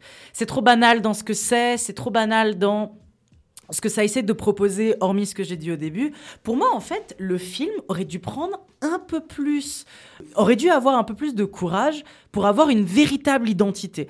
Et je fais plusieurs fois la référence au Seigneur des Anneaux, même si évidemment je ne dis pas que le Donjon et Dragon aurait dû être Seigneur des Anneaux. Et encore une fois, je reprécise, mais je suis pas un méga fan du Seigneur des Anneaux. Mais c'est juste que pour moi, cet univers-là aurait eu tellement plus de sens si tu crées une patte bien différente des films classiques qu'on a l'impression, enfin qu'on voit tout le temps. Et c'est pour ça que moi, je trouve que c'est un film un peu marvelisé d'une certaine manière. Pas complètement, pas sur tous les éléments, mais sur certaines choses. Pour moi, je le revois beaucoup trop dans ce truc-là. Pour moi, si tu aurais fait une œuvre un peu plus sérieuse, un peu plus violente à certains moments, ça aurait renforcé euh, des scènes de tension, ça aurait renforcé des scènes de peur, ça aurait renforcé des scènes euh, un peu plus tragiques. Je pense que ça aurait forcé un peu le truc et ça aurait créé l'univers un peu plus euh, un peu plus pertinent dans l'ensemble. Maintenant, on peut avoir des désaccords, ça je le comprends complètement. Moi, quand je vois un film comme ça, euh, je reste un peu à reculons. Je me dis, bah en fait, c'est un film que je vais oublier dans très peu de temps, euh, qui est pas un film qui va me marquer, et c'est un film, oui, ok, ça se mate, ça peut se regarder, mais est-ce que j'ai vraiment passé un bon moment de A à Z? Non. Je pense qu'il y a vraiment des moments où je me suis ennuyé, comme je l'ai déjà dit. Il y a des moments qui sont vraiment sympas. On, on peut revenir sur une scène, notamment d'une d'une charrette, enfin pas d'une charrette, mais d'une Ouais, la charrette là. la, ouais. la- la- la scène de la charrette qui est très bien chorégraphiée, qui est merveilleuse, qui est très très bien jouée, euh, qui est même intéressante dans ce qu'elle de proposer. Il y a plein de petites scènes, mais le truc du dragon par exemple, c'est assez marrant de comment ça amener. D'ailleurs, ça c'est aussi un autre élément, la diversité des races Ouais. dans justement l'univers Donjons et Dragons est super bien amenée. C'est-à-dire on a plein de créatures différentes, on a plein de bah, du coup de races très différentes au sein du film, qui sont tout le temps bien amenées et qui fonctionnent en fait et qui ont de la gueule. Mais hormis ce truc-là, pour moi l'univers en entier, l'esthétique et l'identité, la patte de l'œuvre, pour moi j'ai l'impression de l'avoir déjà vu plein de fois et je trouve ça tellement dommage parce qu'il y avait des trucs à amener, il y avait des trucs à- se différencier des autres. Et j'ai l'impression de voir un film hollywoodien très classique avec une structure Donjons et Dragons qui est très bien respectée encore une fois. J'avoue rester un peu sur ma faim à ce niveau-là. Mais en fait, moi, quand tu parles de films hollywoodiens, je vois pas du. Enfin, en vrai, j'en ai vu beaucoup et je vois pas du tout lequel ressemble à ça. Déjà, des films de medieval fantasy, il y en a pas beaucoup. Ouais, maintenant il y en a Parce moins, que, moins. mais même avant, en vrai, ce que tu avais, c'était Seigneur des Anneaux. Ouais. Et en vrai, euh, il y a. Me citait un film de medieval fantasy qui est sorti il y a les- dans les 20 dernières années, il y en a pas tant que ça. hein. À part Seigneur des Anneaux et Le Hobbit, qui fait partie du Seigneur des Anneaux. Mhm. Du coup, moi, je trouve que non, justement, ce film fait pas l'erreur de faire du Seigneur des Anneaux, tu vois. Parce qu'ils auraient pu faire l'erreur de dire Je d'avoir dis pas qu'il fallait faire du Seigneur des Anneaux, je Ouais. dis qu'il aurait dû trouver sa propre patte entre ce qu'il est là et le Seigneur des Anneaux et trouver un entre un- ou plutôt trouver une autre Mm. identité différente du Seigneur des Anneaux mais qui à mon avis semble plus dans une identité propre ça aurait pu être complètement différent hein, mais juste trouver sa propre identité qui là pour moi est une identité un peu banale et qui me touche pas trop En, Mhm. en vrai, ça existe, hein, ça s'appelle le Hobbit. non mais hors le Hobbit hors le Seigneur des Anneaux il aurait pu trouver sa propre identité Mais moi, je trouve qu'il. Bah, en fait, je pense qu'on va jamais être d'accord ouais là-dessus. on parce a, on a un désaccord à ce niveau là En, en- en fait, c'est que euh, moi, moi, moi enfin, j'ai beaucoup, beaucoup joué à des jeux de rôle et, et moi, je la vois cette identité Mhm. comme celle-ci, tu vois. Pour moi, son identité, c'est le jeu de rôle. Et je pense qu'il l'a bien fait. Et peut-être toi, tu vois plus dans l'esthétique ou, ou je sais pas. Que c'est vrai qu'en termes d'esthétique, le film, euh, tu vois pas. Enfin, le, film, l'esthétique, tu te dis, ouais, j'aurais bien aimé voir un truc à la Skyrim, tu vois. ça prend pas beaucoup ou à de l'Oblivion. risques Ça prend pas des risques en- termes de, de- d'esthétique, mais je pense aussi que c'est que. Enfin, quoique dans la scène avec le dragon, l'endroit où ils sont, c'est assez stylé. Mais après, euh, typiquement, Ouais. le pont, tu vois.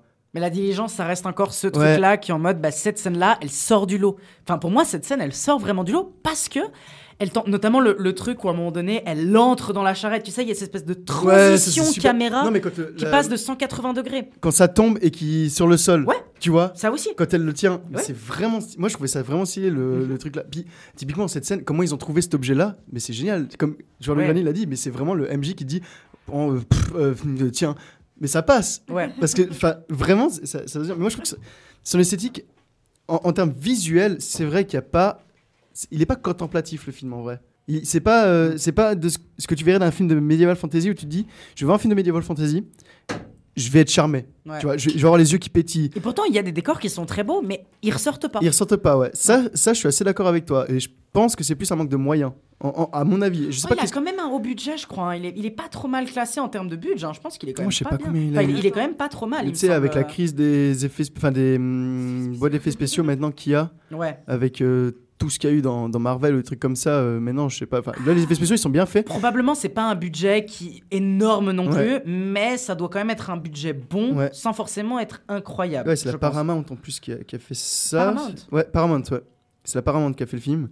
D'ailleurs, euh, Paramount qui va faire. En fait, son but avec ce film-là, c'est introduire. Euh, 150 millions quand 150 même. hein. millions Ouais, ouais, quand même pas trop mal, hein, bah ouais, ils 150 ont millions. eu hein. grand, il coûte cher quand même.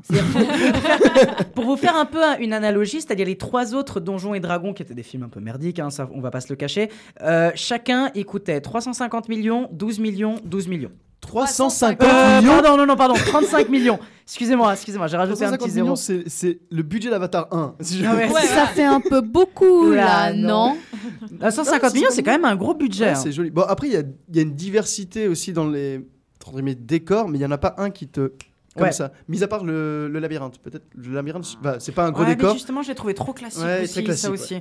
C'est- T'as l'impression de, de voir un labyrinthe un peu simple, pas Ouais. forcément euh, qui te sort. Encore une fois, les, les visuels, moi, ils me. Mais, euh, franchement, encore une Ouais. fois, il y aurait moyen que ça te décroche euh, la rétine. Ouais. Parce que on peut citer par exemple même le Royaume de Glace qui est très beau. Ouais. Euh, tu pourrais prendre euh, juste la ville aussi qui est très intéressante. Ouais, elle est très ouais, belle. ouais. Même le, le lieu dans la forêt. Là, là, par exemple, les, les décors dans la forêt. Les décors de la forêt, ouais, c'était assez. Ouais, ils auraient pu faire un... Mais je pense qu'il y avait aussi une peur de pas de, de, de, de faire du copier-coller de Seigneur des Anneaux, à mon avis. Je pense qu'il y avait cette peur-là. Et savoir aussi que la Paramount a pour projet avec ce film-là aussi d'étendre l'univers Donjons et Dragons, que ce soit en livre, Ah euh, en film ou en série qui va sortir normalement cette année ou l'année prochaine. Du coup, à voir. Moi qui suis une fan de jeux de rôle euh, et de d'Anjeux et Dragons, j'ai toujours pas vu le film du coup. Mais du coup, euh, le film commence où? Il commence à pas d'hiver, il commence. euh, et que- que- quels sont les autres, euh, on va dire, univers qui sont montrés? Pas d'hiver, en c'est général a- la ville principale. Il n'y a pas d'hiver, ouais, qui, qui est là. Euh, Il y a des mentions à Baldur's Gate, du coup, enfin, à, la- à la porte de Baldur, mais tu vois surtout pas hiver en vrai. Oui, Ok. C'est- beaucoup. Ah mais c'est cool, mais ce qui, ce qui est logique en soi, c'est parce que de base, si t'es débutant avec euh, D&D, bah c'est Ouais, c'est là où tu, c'est là où tu débutes en fait. C'est pour ça qu'on euh, disait qu'il y avait un respect de l'œuvre de base des JDR. C'est vraiment, on reprend des trucs. Alors, encore une fois, moi, je, je suis un petit joueur, mais je suis pas un méga joueur à fond. Donc, je sais pas si. Comme, bon, après, Flo, t'avais j'ai l'impression que tu disais que les, les, les, les sorts étaient justes, Ouais. euh, la manière de combattre était juste, etc. Puis même les personnages, en fait, on revient sur la complémentarité des personnages, mais c'est. euh, tu as euh, une druide, tu vas avoir un guerrier, tu vas avoir un voleur, tu vas. Et, et ça a un sens. Ça a complètement un sens. Ouais. Et en plus, ça a même un sens dans la diversité des classes et de tout ce qui est Ouais. fait. Il y a les bardes, il y a des assassins un peu classiques, il y a justement la, la chamane qui est une certaine type de Mhm. chamane. Enfin, plein, plein, plein de choses qui sont dites. Et encore, il y a beaucoup de choses qui peuvent être dites. Ouais. Ben, il y a encore un monde à découvrir. Mais j'aimerais bien Ouais. qu'il prenne sa propre identité, ce qui pour moi n'est pas le cas. Je reviendrai toujours sur ce truc-là, mais vraiment, il me manque un truc Ouais. dans ce film. Et je trouve ça dommage. Et à part ça, la chorégraphie des combats elle est très bien faite aussi. Oui, Voilà. c'est assez joli. Ça, il n'y a, rien à dire. Euh, mais du coup, synthèse, est-ce que vous trouvez que c'est un film qui est inspiré? Parce que là, genre, par exemple, tu as fait mention de deux euh, effets de mise en scène qui étaient sympas, deux, trois effets de mise en scène, etc. Mais est-ce que c'est vraiment juste pour euh, jeter de la poudre aux yeux ou genre a un sens? Est-ce qu'il y a genre est-ce que parce que Luca lui, ce qu'il dit, c'est qu'il n'y a pas assez d'identité. Mais euh, est-ce que toi, t'as trouvé que c'est un film qui s'assume? Oh oui, moi je trouve que oui. Hein. Ah, assumer, vrai, c'est euh, autre chose.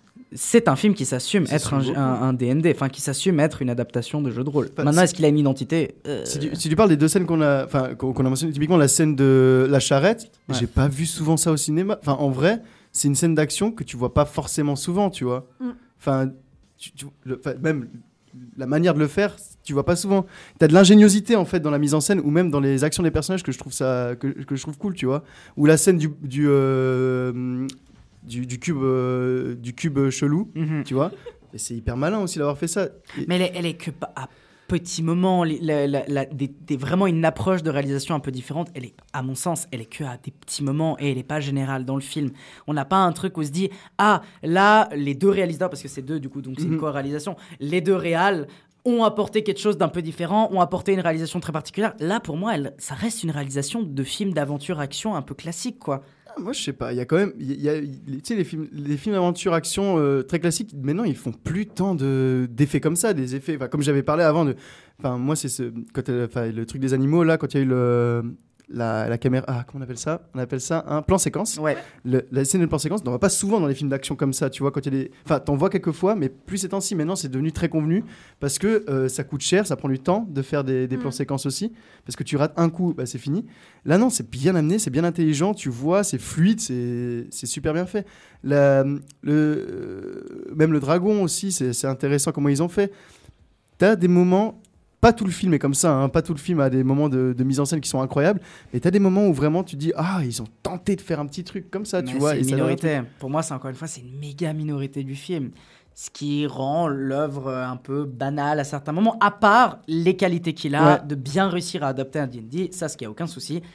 Mais je trouve qu'il lui manque un truc. Je pense qu'il lui manque une identité de me dire ah, ce film, Donjons et Dragons, il a une identité et c'est une identité qu'on va retrouver dans tout ce qu'il va créer à la suite, à savoir s'il fait une trilogie, à savoir s'il fait une série. Ah, ça, on a une identité précise.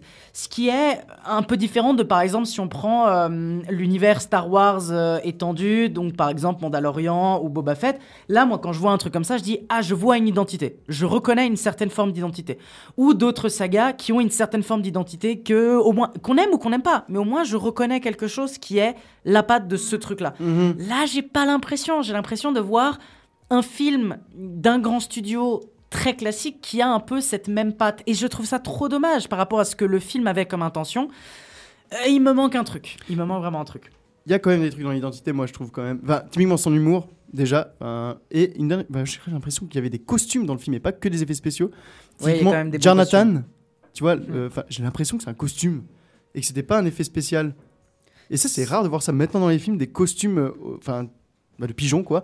mais, euh, mais, enfin, de de- d'aigle. Et j'ai trouvé ça super bizarre comment c'était. Mais, enfin, bizarre dans le bon sens du terme, genre, ah, mais c'est marrant ça, on dirait presque, tu sais, les vieux costumes que t'avais dans les films ou des trucs comme ça. Du coup, euh, voilà. J'ai vu ça comme ça. C'est la mascotte de l'université qui s'est échappée. Mais presque, hein, je te jure. Enfin bref, regardez ce film. C'était donc notre avis sur Donjons et Dragons, l'honneur des voleurs. Nous avons un peu des désaccords avec Florian, Florian qui l'aime énormément. Moi, je suis pas forcément là pour le recommander, mais le plus important, ou si vous en avez envie, c'est surtout de vous faire votre avis sur cette œuvre. Donc, on peut vous inviter, si vous voulez le voir et faire votre avis, à aller le voir en salle directement. On va enchaîner avec quelque chose de complètement différent. On va revenir sur les plutôt sur la question des jeux vidéo parce qu'on va vous parler de Tetris. Je n'avais jamais rien vu d'aussi beau. J'ai joué à Tetris pendant à peine 5 minutes, mais je vois encore des blocs tomber dans mes rêves. C'est de la poésie, l'art et les maths collaborant dans une bouleversante harmonie. C'est le. C'est le jeu parfait. Tetris. Tetris. Tetris. Tetris. Tetris. Pourquoi ce nom? C'est le mélange du mot grec tétra, qui veut dire 4, et du mot tennis. Tennis. Le créateur russe est fan de tennis. Ce jeu n'est pas juste addictif, il s'installe littéralement dans votre tête. C'est le genre d'occasion qui ne se présente qu'une fois dans une vie. Il n'y a que 10 autres personnes dans le monde qui ont vu ce que vous allez voir. Ça s'appelle la Game Boy. Vendez-la avec Tetris. Vous pouvez nous avoir les droits Tetris est donc euh, réalisé par John S. Baird, qui avait réalisé euh, pas mal de choses un peu intéressantes. Notamment, il avait réalisé donc, euh, donc son film d'avant, qui était une adaptation de, Stan et Oli, qui était du coup euh, la- l'adaptation, enfin en tout cas l'histoire de Lorraine et Hardy. Euh, oui, en effet, il avait réalisé ça, mais il a aussi réalisé, ou plutôt il a produit un film que je vous invite à voir, ou plutôt un film que j'aime beaucoup, qui s'appelle Green Street Hooligan, qui est du coup un film sur les hooligans anglais, voilà, des hooligans, donc fans de foot, qui est très sympathique. Moi, c'est un peu mon petit péché mignon, ce, film. Donc, il a produit cette œuvre-là, et il revient avec un tout nouveau film, donc Tetris, qui revient euh, sur une histoire vraie du développeur, et promoteur du jeu vidéo, donc euh, Hank Roger, et euh, de sa rencontre avec Tetris en 1988. Lorsqu'il entreprend de faire connaître ce jeu au monde entier, en fait, il va plonger dans une dangereuse spirale de mensonges et de corruption derrière le rideau de fer soviétique. Dans le casting, on a plusieurs noms, mais notamment l'un des noms le plus important, c'est Taron Egerton, qui porte, on va dire, euh, l'œuvre. C'est littéralement lui le, grand rôle principal. Qu'est-ce que j'en ai pensé? Alors, je suis le seul à avoir vu ce petit film. Et euh, qu'est-ce que je peux en dire? Alors, j'ai été le voir sans forcément m'attendre à grand chose. Honnêtement, euh, c'était pas forcément le truc qui m'inspirait le plus, mais je me suis dit, why not? J'ai du temps à tuer, pourquoi pas essayer? Et ce que j'ai envie de vous dire, c'est que bah c'est plutôt sympathique. C'est plutôt sympathique, ça tente certains trucs un peu cool. Alors déjà, un des points positifs du film, c'est que tout simplement, on parle d'une histoire intéressante. Ça, c'est un des trucs les plus importants quand on parle d'un film euh, biopic, historique, etc. C'est qu'on nous raconte un truc intéressant et qu'on n'a peut-être pas l'habitude de connaître. Et là, vraiment, on va découvrir une histoire qu'on ne connaissait pas. C'est-à-dire, c'est tout l'enjeu qu'il y a eu derrière l'acquisition des droits de Tetris pour pouvoir le diffuser dans une période, parce que Tetris est un jeu russe, ou plutôt un jeu issu de l'Union soviétique. Et évidemment, cette période-là, bah, c'est une période où l'Union soviétique bloquait, et évidemment, tout ce qui était euh, tout ce qui était en fait des jeux vidéo, tout ce qui était euh, potentiellement affiliable euh, au capitalisme et donc à l'Occident, c'était terminé. Et donc il y a eu beaucoup d'enjeux qui se sont faits, avec plein de, rapports de pouvoir qui se sont faits, avec beaucoup de difficultés, avec notamment le programmeur de Tetris, donc le créateur de Tetris, qui a été persécuté, qui a eu beaucoup, beaucoup, beaucoup de soucis. Et donc en fait, on va plonger dans une histoire pas très connue, mais qui est super, super intéressante. C'est-à-dire, j'ai appris pas mal de choses et je pense, déjà juste pour cet élément-là, d'apprendre tous ces éléments-là derrière un jeu qui est mythique. C'est-à-dire, on a parlé de Mario, mais je pense que Tetris est quasiment au même niveau de, de, de connu. C'est-à-dire, il faut quand même se rendre compte, voire peut-être même au-dessus, euh, Flo, et, toi, tu dirais même au-dessus, Flo. Ouais, c'est quand même euh, le premier, un des premiers avec Pong, un des premiers gros Ouais. jeux grand public. Clair. euh, qui, qui- qui- qui est sorti, et qui était même disponible gratuitement. Enfin, c'était le Wii Sport de la, de, de la Game Boy. hein. Qui est d'ailleurs Ouais. un, un élément qui est expliqué dans le film. C'est-à-dire, il y a plein d'enjeux qui se font, notamment sur euh, le, le monde de, de- de la NES, de tous ces trucs-là. Et c'est vrai que justement, c'est à un moment donné parlé dans ce film. Et en plus de ça, alors. La réalisation, elle n'est pas incroyable. La photo, elle n'est pas incroyable. Faut vraiment pas croire que vous allez voir un truc de fou, vous. Par contre, il y a une patte, et c'est là où je vais parler d'identité encore une fois, hein, qui a une grande différence avec le film d'avant où j'étais très critique. Ce film a une vraie identité parce qu'il tente euh, d'apporter des petits éléments de pixel art.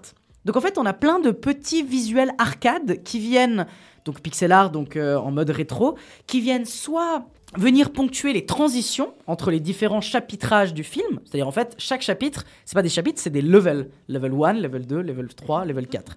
C'est des levels. Et en fait, chaque level est associé à un petit visuel pixel art un peu rétro. Pareil pour certains personna- personnages au début du film qui sont présentés. En fait, ils sont présentés donc avec de la réalisation classique, mais avec aussi des petits visuels arcade qui sont rajoutés.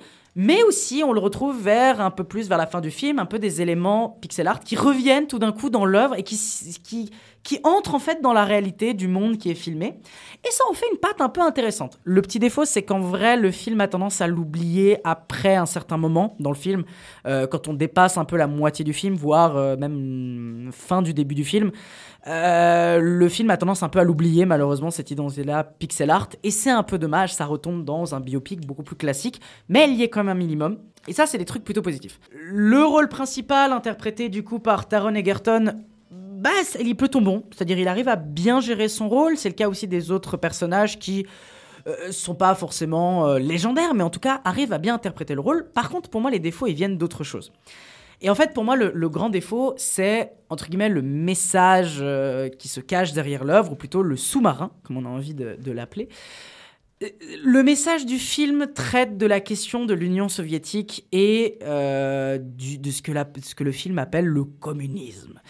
Et en fait, le film tombe dans une critique un peu banale, un peu simple, un peu un peu vieillotte de Hmm, regardez l'Union soviétique c'était la dictature. Ce qui est vrai hein, d'ailleurs mais hein, regardez l'Union soviétique Ouais. c'est la dictature. Et du coup le communisme c'est la dictature. Eh bien regardez tout ça c'est pas possible ça ne marche pas. Donc évidemment soyons un pays occidental capitaliste, vous voyez, là-bas c'est la liberté, c'est le bonheur, c'est la lumière, tout le monde est heureux, et ça se voit même en termes de visuel. hein. La photo, quand vous êtes dans les pays, notamment le Japon ou aux États-Unis, il fait grand soleil, tout est beau, tout est merveilleux, c'est trop cool. Vous arrivez en Union soviétique, c'est sombre, c'est froid, c'est là. Alors oui, d'un certain côté, on pourrait dire que c'est le cas, mais c'est peut-être trop facile. Et surtout que c'est, on a l'impression de revoir un film des années 80 qui faisait ce genre de critique. Et ça marche pas très bien. Alors qu'en vrai, le Japon, enfin, c'est pas non plus euh, le, enfin, le berceau du capitalisme, quoi. Ça reste quand même très ancré dans ses, enfin, dans ses racines très, euh, comment on appelle ça, nationalistes en soi. euh, le- Oh, ça le reste Japon, très hein. capitaliste quand même, le Japon. C'est quand même un berceau euh, du néolibéralisme. le Ouais. Japon. Alors peut-être pas un berceau de création, mais c'est quand même la définition du néolibéralisme à l'économique. C'est pas le, c'est pas. C'est pas le néolibéralisme amé- américain, quoi. Oui, non, mais ça, évidemment. Ils sont toujours très, très. Enfin, eux, c'est très. euh, T'as quand même un, un, un- un fond presque, presque très communiste dans le, au Japon. Quand je parle de culture, hein, culturellement parlant, euh, je veux dire en termes de même des entreprises ou des trucs comme ça, où euh, Hiroshi Nyopa justement a donné à l'État. Et c'est pour ça que le Japon, d'ailleurs, même économiquement parlant, maintenant il survit.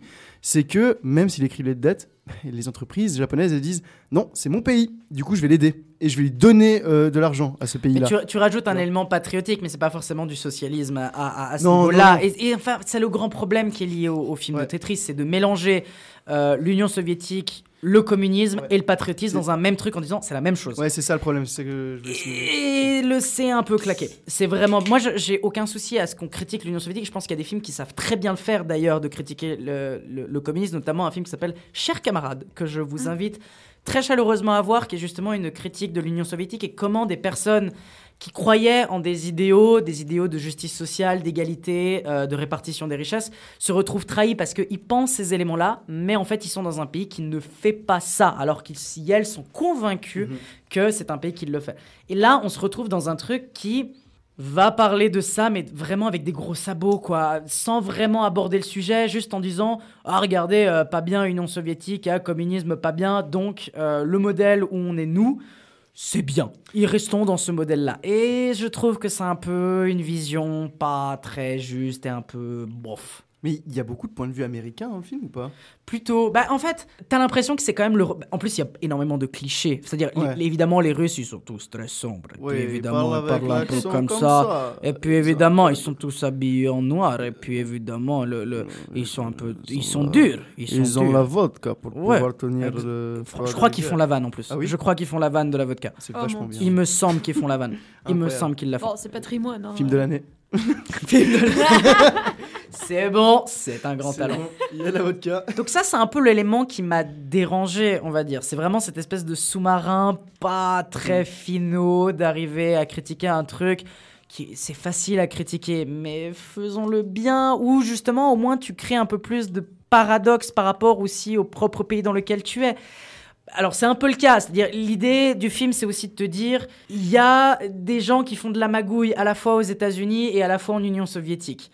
Mais c'est vraiment beaucoup plus pointé du doigt en mode l'Union soviétique, c'était que ça, c'était que ça, c'était que ça. Euh, disons, moi j'aimerais. Quand on traite de ce genre de sujet qui sont des sujets quand même très touchy, je veux dire, il y a quand même des gens qui ont vécu dans ce genre de pays, qui ont vraiment été. qui ont subi en fait ce genre de choses. Mieux vaut le faire, à mon avis, en toute connaissance de cause de qu'est-ce qui se passait là-bas, quelle était la réalité de ces lieux-là, et de l'aborder d'une manière un peu finote et un peu plus intelligente que juste dire ah, communisme, c'est trop de la merde. C'est-à-dire, il y a plein de vannes qui sont liées au fait de dire eh, c'est que le communisme, ils veulent, ils veulent que tout le monde soit égaux. que les losers. Il y a des vannes un peu comme ça, et tu Mhm. fais genre. Ah, Ouais, c'est pas hyper subtil. quoi. Non, vraiment pas. Et c'est bien dommage, justement, euh, de, de cet élément-là. Mais, mais c'est marrant parce que euh, bon, c'est le troisième film et en plus euh, on parle de trois adaptations euh, de, Ouais. de jeux vidéo, enfin adaptation, grand mot. Mais c'est marrant parce que c'est le seul finalement où t'as une histoire, une vraie histoire, qui est ancrée dans la réalité et c'est l'un des rares à vous entendre qui a pas respecté le lore en fait de l'univers. Bon, après, l'univers de Tetris, le lore, c'est c'est des cubes. hein. Mais non, mais Ça parle pas de Tetris à proprement parler, c'est Alors- intéressant. Ça parle Voilà, de mais plein d'autres justement, choses. mais on, du coup on blague, ça- mais je crois qu'il y a vraiment un lore dans Tetris. hein. mais bref. Oui. Mais tout ça pour En dire ça, que oui. c'est intéressant de voir qu'ils se sont pas vraiment foulés pour euh, faire des personnages, Mm. pour créer, créer une histoire, parce que finalement on t'a dit que c'était inspiré, mais c'est pas forcément... euh, genre, à quel point ouais. c'est c'est, euh, factuellement vrai, historiquement parlant, et à quel point c'est... Je, je- en fait, j'ai pas pu bien comprendre tout ce qui était vrai, tout ce qui était faux. Ça m'aurait demandé. Parce que le film, en vrai, ratisse large. C'est deux heures de film, mais il te parle vraiment de toute l'histoire de la création de Tetris jusqu'à euh, l'acquisition des droits et le carton qu'a fait Tetris. Donc en fait, c'est un film qui a quand même réussi à condenser. C'est pour ça que c'est un peu la conclusion que je vais dire de, de cette œuvre, c'est que c'est un bon biopic. C'est un bon biopic si tu veux apprendre des choses sur justement tout l'idée de Tetris, comment ça s'est créé, pourquoi ça a été créé, qu'est-ce qui s'est passé après derrière, quelle a été la répression derrière, comment l'Union soviétique a réagi par rapport à ça. Ça, c'est des trucs cool. Maintenant, si on doit s'intéresser purement et simplement à la réalisation, à la qualité même du truc, ah, peut-être moins parlant. Disons que ça sort beaucoup moins du lot. Et encore une fois, je trouve que l'espèce de sous-marin qui est derrière n'est pas très finaux. En fait, j'aurais presque préféré que le film soit dépolitisé. C'est bizarre hein, ce que je veux dire. Ouais, j'aurais ouais, préféré que le film, bizarre. j'aurais préféré que le film soit dépolitisé et que ok, tu critiques, mais peut-être de manière moins. Un truc à la, à la Mario finalement. On fait un Eh ben, jeu. presque. Et ben voilà. Je t'avoue que presque. Ça aurait été un peu bizarre, mais. Après, euh, enfin, l'histoire de la création de Tetris, elle est politique aussi, tu Mhm. vois. Du coup, tu peux pas vraiment, vraiment le faire, mais plutôt que la critique, elle soit faite vraiment de manière naturelle, enfin, que ce soit factuel, tu vois, pas que ce soit un, un type qui dit oui, bah, les, les Américains c'est les meilleurs et puis euh, les. euh, L'Union soviétique c'est la merde quoi enfin c'est un peu un Ouais. peu débile mais enfin quoi que peut-être c'est vrai moi j'en sais rien j'ai pas vécu en Union soviétique hein, mais- Dixit, monsieur HEC. Marty, prends la violon, on va essayer. Oh, c'était vraiment de la merde, je vous le dis. C'était un peu le bordel. c'était pas ouf il y avait un gars trop bizarre et tout Je vous dis la vérité, on a perdu Théa et Elsa, ils se sont fait choper par le KGB, c'était la merde. Ça va, je dis que je suis une camarade et puis tout va En, bien. en vrai, en vrai, il y a un truc que je trouve euh, fou quand même, c'est que de mémoire, enfin j'essaie de réfléchir là, ça- je me rappelle pas d'un biopic sur la création d'un jeu vidéo avant ce jeu, avant ce film là. Enfin, mis à part des biopics. t'en- Oh, vas-y, il doit y Non. en avoir des masses. Mais oui, mais t'en as, mais pas qui sont je suis sortis pas au cinéma. sûr, il y a peut-être raison. Attends, T'as- t'as Est-ce sûrement- qu'il y a beaucoup de biopics qui parlent de la création d'un jeu? Je sais Mais pas. il y en a, mais sur YouTube, tu vois, c'est youtubeurs qui les font et tout. Ouais. Mais t'as pas de film Mais tu sais que qui Tetris, sortent au cinéma. ce tu vois. film n'est pas vraiment un biopic sur la création de Tetris. C'est plutôt, un- en, en gros, Sur la, la distribution. ou bien- la création. Voilà, en fait, la création de Tetris, je pense qu'elle a abordé 10 minutes dans le film. Hmm. Mais en 5-10 minutes. Non, l'histoire de la création, elle est toute conne, mais c'est plus.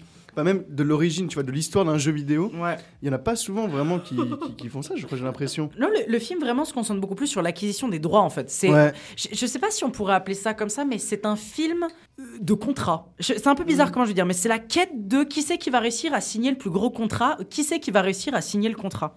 Mais du coup, euh, moi je sais qu'il a été. euh, ce, ce jeu a été créé en 1984, euh, quelque chose comme ça. Dans les années, ouais.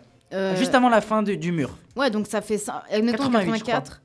euh, 88, ouais, en effet. 1988, la création de Tetris. 88, bon, bah, une année euh, avant la chute euh, du mur, euh, voilà, l'horloge était à moins 5. euh, euh, c'était un peu, voilà, c'était un peu tendu entre les deux, les, les deux empires, on va dire ça comme ça. Euh, Est-ce que ils mettent ça en lumière dans le film? Est-ce que, voilà, au niveau politique, alors dans, quelle optique ils mettent ça? Parce que si c'est un, film qui parle de l'acquisition des droits ou du contrat, d'après ce que j'ai compris, euh, voilà, j'imagine que c'était euh, voilà sur quel angle euh, ils ont mis Ouais. ça en place en fait. Pour le dire vulgairement, en fait, on parle pas vraiment des tensions entre les deux blocs. On va pas parler de ça. On va plutôt parler de la tension au sein du bloc soviétique. Parce qu'en fait, pendant tout le film, il y a un peu ce truc-là récurrent qui vient, qui est de dire plein de gens étaient déjà au courant que le bloc soviétique allait tomber. Au sein de l'Union soviétique, il y a plein de gens qui disaient l'Union soviétique va tomber, l'Union soviétique va tomber, l'Union soviétique va tomber. Euh, et en fait, c'est par rapport à ce spectre-là de bientôt l'Union soviétique va tomber et qu'il faut du coup accumuler le plus de cash possible parce que quand le bloc va tomber, ça va être la merde. Et bah, c'est plutôt dans ce rapport-là que ça se joue. Mais ça ne se joue pas dans des rapports, des, des rapports internationaux. Ça ne se joue pas en conflit entre les. États-Unis et l'Union soviétique. Ça se joue beaucoup plus dans en Union soviétique, il y a un jeu. Ce jeu va faire kiffer tout le monde. Parce que vraiment, Tetris est un peu mis sur un piédestal dans ce film. C'est un peu la grande divinité du jeu vidéo en disant que ça rend addict les gens. D'ailleurs, ça vraiment, ça l'hyperbolise en disant, il y a des, même le personnage principal dit un truc au début du film en disant, euh, j'ai joué 5 minutes à Tetris, je ne fais que rêver de ça maintenant. Le mec rêve de Tetris parce qu'il a envie d'y rejouer. Et pendant tout le film, on va dire plusieurs fois, mais Tetris est un jeu légendaire, tout le monde va adorer, tout le monde va adorer, tout le monde va adorer. Et c'est pour ça qu'en plus, le personnage principal met autant de risques à prendre les droits de Tetris. C'est ça en fait un peu l'idée. Et ça joue aussi un peu sur cette idée-là de David contre Goliath, le petit gars qui a mis tout en jeu pour réussir à avoir le plus grand contrat de sa vie parce qu'il est sûr que ça va marcher et qu'il a un, il a un amour pour ce jeu, versus des très grands groupes qui sont aussi critiqués, il faut, faut aussi dire la vérité, c'est-à-dire il y a des grands groupes euh, qui sont notamment interprétés par des personnages, euh, notamment avec Anthony Boyle ou euh, avec, ouais, avec d'autres personnages aussi. Je crois que justement Roger Allam justement joue un, un autre personnage qui est justement une grande entreprise qui fait de la magouille en fait à proprement parler pour l'acquisition de droits. Et ça joue vraiment sur cet élément-là, pas vraiment sur des rapports internationaux, plus sur des rapports individuels et des, on va dire comment des entreprises vont essayer de prendre le jeu pour faire purement et simplement du bénéfice. 1984. J'ai été vérifié. Ouais, bah donc j'avais raison, 1984. Bah, C'était marqué 88 sur mon PC. Euh, Bah, mais je crois, euh, je crois que 88. ah non, la rencontre c'est 88, c'est la rencontre, La rencontre, c'est excusez-moi. 88, ouais. C'est... L'acquisition des droits s'est faite en fin des années 80, mais le jeu a été créé en 84. C'était donc mon avis sur Tetris. Euh, alors du coup, je vous laisserai à chacun à chacune de vous faire votre avis. J'ai trouvé ça plutôt sympathique, sans plus, mais vraiment, je trouve que c'est un bon moment, un film sympathique qui se mate bien et qui t'apprend pas mal de choses. Je peux personnellement que vous inviter à aller voir cette œuvre qui est plutôt sympathique et honnêtement, euh, bah vous allez apprendre des choses. Encore une fois, je me répète, mais je pense vraiment que ça a quelque chose. Et en plus de ça, ça a une petite identité, donc pourquoi pas. Film biopic qui va quand même un petit peu me rester dans la tête pendant un petit moment. Je vous invite vraiment à vous faire votre propre avis. Et on va enchaîner tout de suite avec quelque chose de radicalement différent, quelque chose qu'on vous a dit en introduction. Film sorti déjà depuis le 1er février, donc ça fait déjà euh, bien deux mois qu'il est sorti. Mais évidemment, la fameuse distribution suisse qui ne permet pas de voir facilement ce genre d'œuvre. Euh, et pourtant, et pourtant, on va parler d'Aftersun.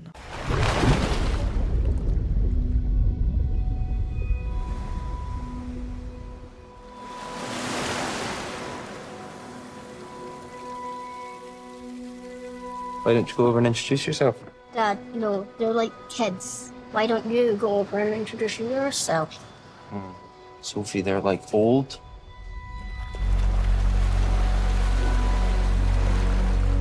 Think you'll ever move back to Scotland? No. Why? There's this feeling once you leave where you're from that you don't totally belong there again. You okay through there?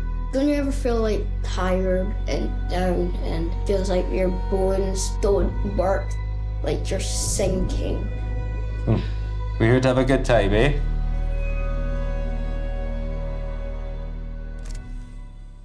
After Sun, réalisé par Charlotte Wells. Alors, comme j'ai dit, qui est sorti euh, le 1er février 2023, mais qui était sorti déjà en- le 18 novembre 2022 aux États-Unis. Le synopsis du film. Avec mélancolie, Sophie se remémore les vacances d'été passées avec son père 20 ans auparavant, les moments de joie partagés, leur complicité, parfois leur désaccord. Elle repense aussi à ce qui planait au-dessus de ces instants si précieux, la sourde et invisible menace d'un bonheur finissant. Elle tente alors de chercher parmi ses souvenirs des réponses à la question qui l'obsède depuis tant d'années. Qui était réellement cet homme qu'elle a le sentiment de ne pas avoir connu? Dans le casting, on a évidemment Paul Mescal qui avait été nominé du coup cette année aux Oscars pour le meilleur rôle masculin ou premier rôle masculin, mais on a aussi euh, Frankie Corio qui joue Sophie, Celia Ronson Hall donc euh, qui joue Sophie adulte et d'autres personnes. Nous avons donc Théa qui a pu avoir l'honneur, malheureusement, je vous avoue, j'ai un peu le seum parce que j'aurais voulu voir ce film, malheureusement, je ne l'ai pas vu, mais du coup, Théa, je suis tout oui, nous sommes tout oui à connaître un peu ton avis sur After Sun. Qu'est-ce que tu en as pensé? Bonjour, vous voulez pleurer? Non, vraiment. Oh, pardon, je t'ai tapé. Euh, vraiment, ce film, incroyable. Je sais, ça fait, des... ça fait une éternité qu'il est sorti. D'ailleurs, je trouve que c'est étonnant, sa longue euh, longévité. Mais en même temps, c'est un film qui a été énormément euh, primé. Pas aux Oscars, malheureusement. Son seul Oscar, c'était euh, Ouais. Paul- Mescal, mais enfin, nomination. Par contre, BAFTA, il a, il a eu pas mal de choses. Et je peux comprendre, parce qu'alors, honnêtement, quand tu lis le synopsis, t'as l'impression que ça va être un film de famille chiant français Ouais. où les gens expliquent ce qui se passe. Alors que c'est pas du tout ça. C'est vraiment un film ultra intimiste. C'est même un film, limite, lis pas le synopsis, quoi. Pardon, ne nous écoute pas en train de lire le synopsis. c'est vraiment, laisse-toi emporter par c'est par euh, la, mise en scène, par le montage qui passe entre euh, la, vieille caméra, les souvenirs flous, à euh, ce qui s'est réellement passé à ce moment-là. Finalement, on voit très peu Sophie adulte. On la voit deux, trois fois dans une séquence imagée qui est extrêmement belle, qui revient à plusieurs fois dans le film. Donc on sent qu'elle est en train d'y penser et que ça lui revient tout d'un coup. Euh, le reste, c'est euh, bah, Paul Mescal et puis euh, cette jeune actrice qui est formidable. Je crois que je le dis beaucoup ces derniers temps. En tout cas, je l'ai dit à chaque fois. Mais franchement, cette nouvelle génération d'acteurs, mais mon Dieu, elle est incroyable. Elle est honnête. Elle est tellement... Tu t'y crois, mais à 100%. C'est son deuxième rôle d'ailleurs. hein, C'est vraiment, je crois que voir un des premiers rôles qu'elle a, ouais. parce que vraiment c'est son premier. En tout cas, c'est son premier gros film. Exact. Et ben franchement, euh, elle, elle crève l'écran. Elle est incroyable comme, euh, comme petite fille. euh, Enfin, je sais pas, moi j'ai trouvé ça incroyable. Et euh, c'est vrai que j'avais le synopsis en tête quand je l'ai vu, mais pas précisément. Je savais que c'était une histoire entre fille et euh, père, et du coup, c'est toujours un thème qui m'est assez. euh, Enfin. Un thème un peu compliqué pour moi, mais qui m'intéresse parce que j'aime bien me faire du mal et pleurer. Mais, euh, mais en vrai, je sais pas, j'ai j'ai trouvé que c'était un film qui te prenait vraiment par la main et qui est extrêmement adulte dans sa façon de raconter ce qui se passe. Et je sais pas, j'ai trouvé que c'était une des, des relations euh, familiales les plus réalistes et honnêtes dans ce cas de figure, parce que c'est un cas de figure. Au début, euh, très honnêtement, j'avais vraiment pas regardé quel âge devaient avoir les personnages, etc., à quel point c'était autobiographique. Et je trouvais que Paul Mescal était vachement jeune parce que euh, a 27 ans. Et je me suis dit, il est vachement jeune pour jouer. Parce que d'ailleurs, c'est une blague de début euh, de film où on leur dit Ah, mais vous avez l'air d'être des, des frères et sœurs. Et puis en fait, non, non, euh, je suis son père et tout. Et en fait, il est censé avoir 30 ans. Donc en fait, Paul Mescal est parfaitement bien casté. Elle a beaucoup réfléchi. Charlotte Wells, apparemment, elle a fait des auditions pour euh, je sais plus combien de.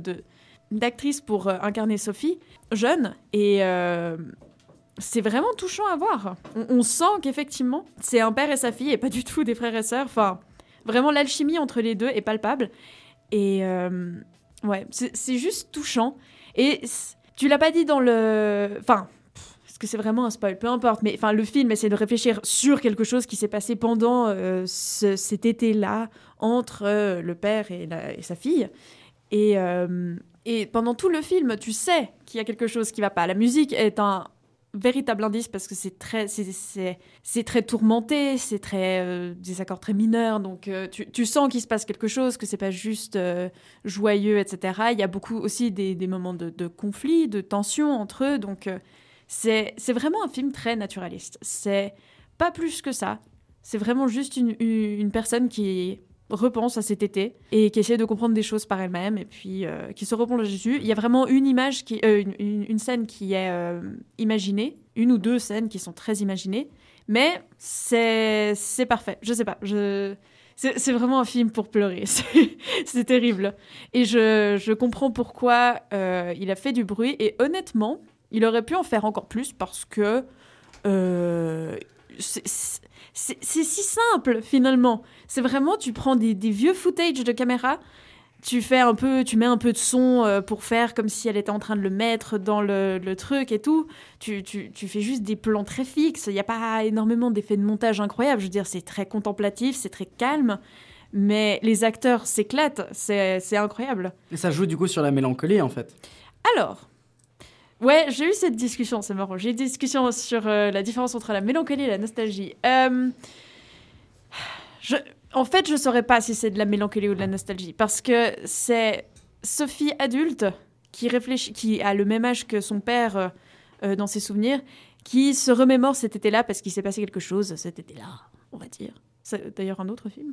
Mais euh, Souviens-toi l'été dernier. voilà, rien à voir, mais ça me fait Une penser ça. trilogie d'horreur.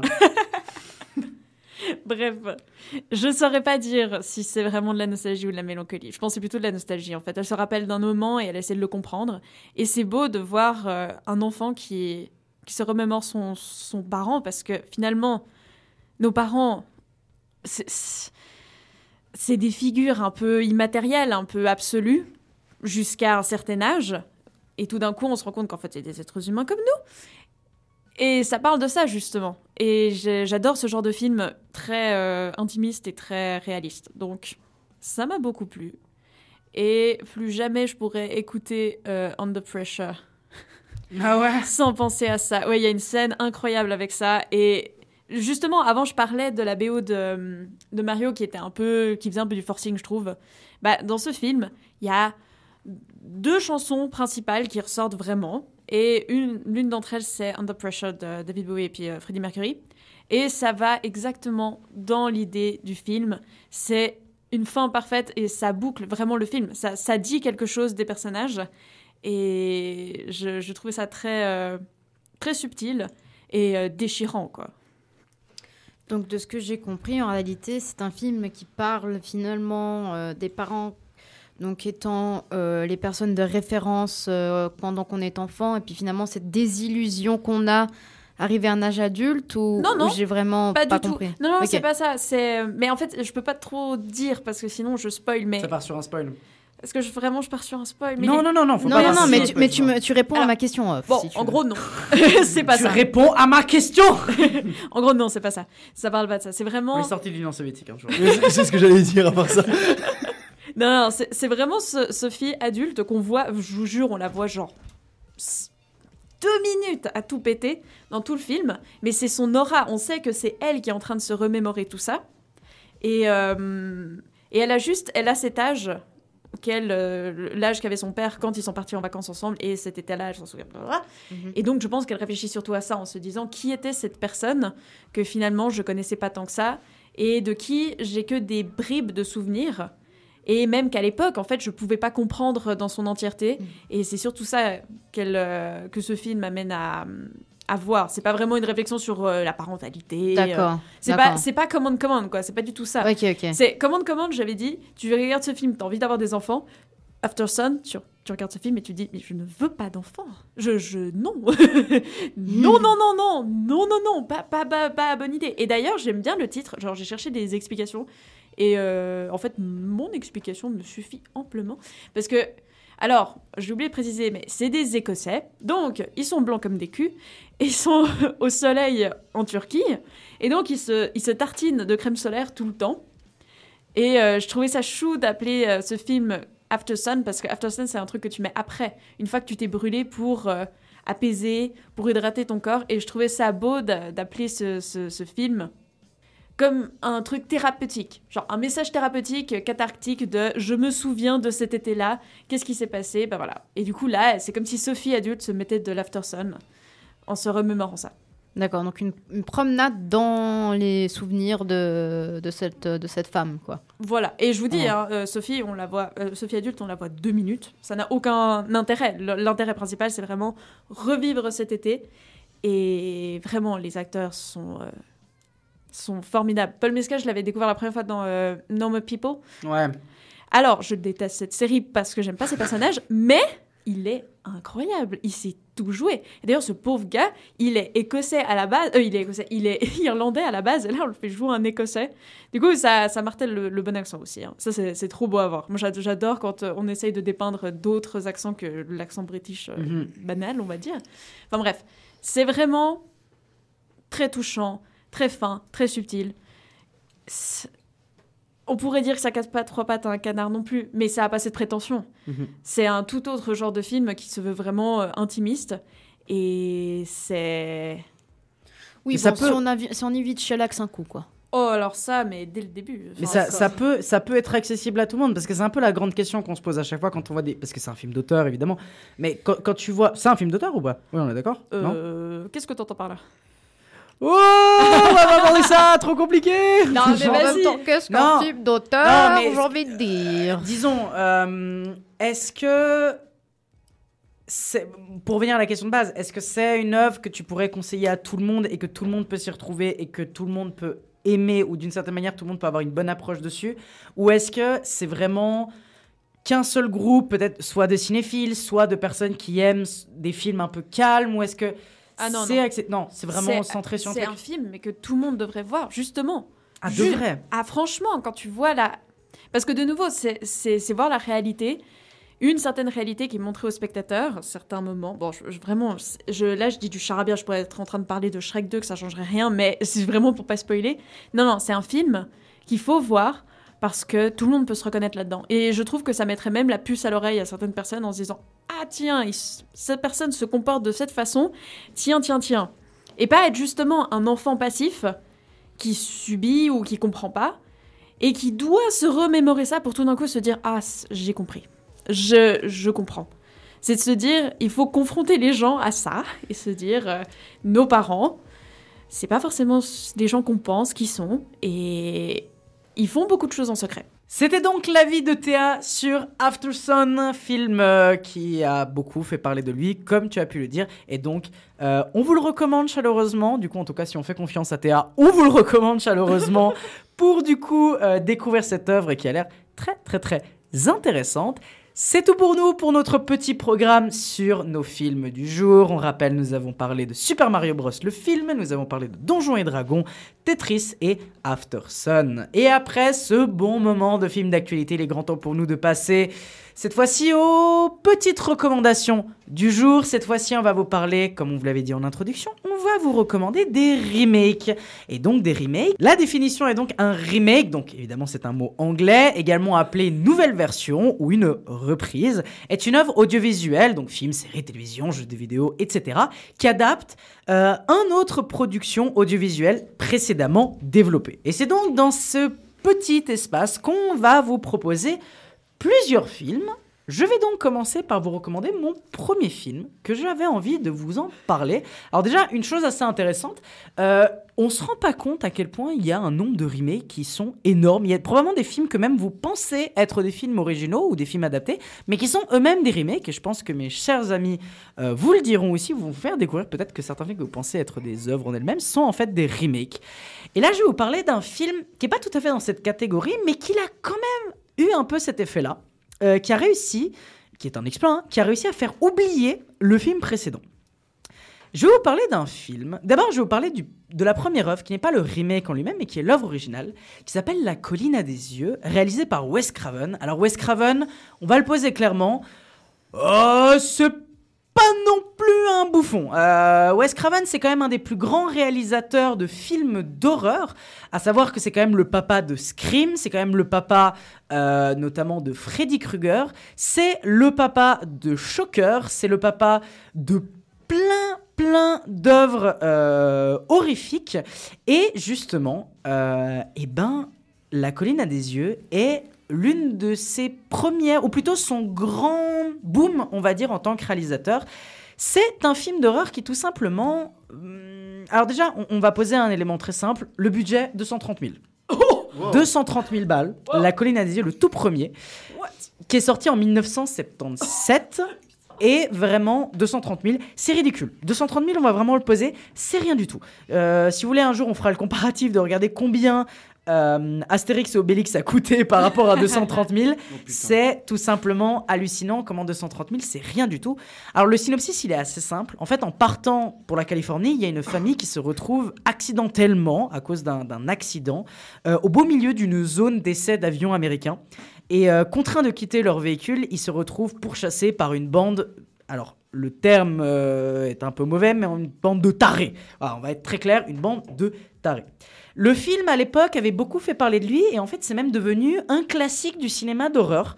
Euh, c'est devenu un film très, très, très connu qui va justement parler de justement personnes qui sont paumées et vous allez avoir autour d'eux des gros tarés qui vont leur faire du mal, qui vont les faire souffrir et qui vont les tuer. Mais c'est pas ce film que je vais vous parler. En fait, je vais vous parler de son remake. Parce que, alors déjà, euh, quand même, 1977, euh, ça date. hein, ça date beaucoup. Et en 2006, un réalisateur s'est dit qu'il était grand temps de, le, bah, de faire une remake, tout simplement, de ce film. Et ce réalisateur, c'est Alexandre Aya. Alors, Alexandre Aya a décidé de faire le remake de La colline à des qui s'appelle du coup La colline à des yeux. Alexandre Aya, pour le poser, ouais, je sais, ça vous surprend. la, colline à des yeux, pour le poser de ma... Enfin, plutôt, Alexandre Aya, pour le poser très simplement, c'est un réalisateur que j'adore. C'est un réalisateur que je trouve très sous-coté, malheureusement, mais qui a réalisé pas mal de très très bons films, notamment Haute Tension, qui est un incroyable slasher français.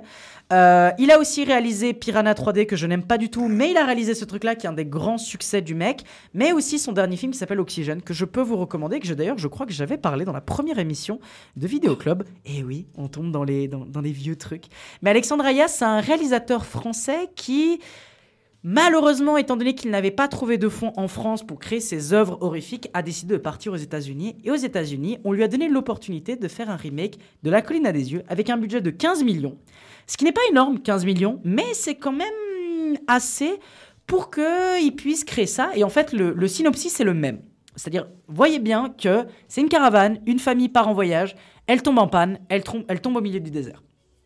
Mais le fort de la colline à des yeux d'Alexandre Aya, c'est qu'il arrive à dépasser l'œuvre originale qui était, avec un regard de personne qui est née dans les années 2000, c'est un peu. Voilà, c'est sympa, mais vraiment, c'est pas flippant. Et ça part des fois même dans du nanar, c'est pas très impressionnant. Enfin bref, euh, tu sens qu'il a pris un sacré coup de vieux. Et en fait, La colline à des yeux, et c'est pour ça que je trouve que c'est un très bon remake, c'est qu'il a arrivé à moderniser une œuvre qui déjà disait beaucoup, qui parlait justement de la différence entre la ville et la campagne, qui parlait justement de comment on peut considérer l'autre comme un arriéré, c'est-à-dire des personnes de ville vont voir les paysans ou voir des personnes montagnardes, parce qu'il y a aussi cette grande vision de- du montagnard, comme des tarés parce qu'ils sont différents.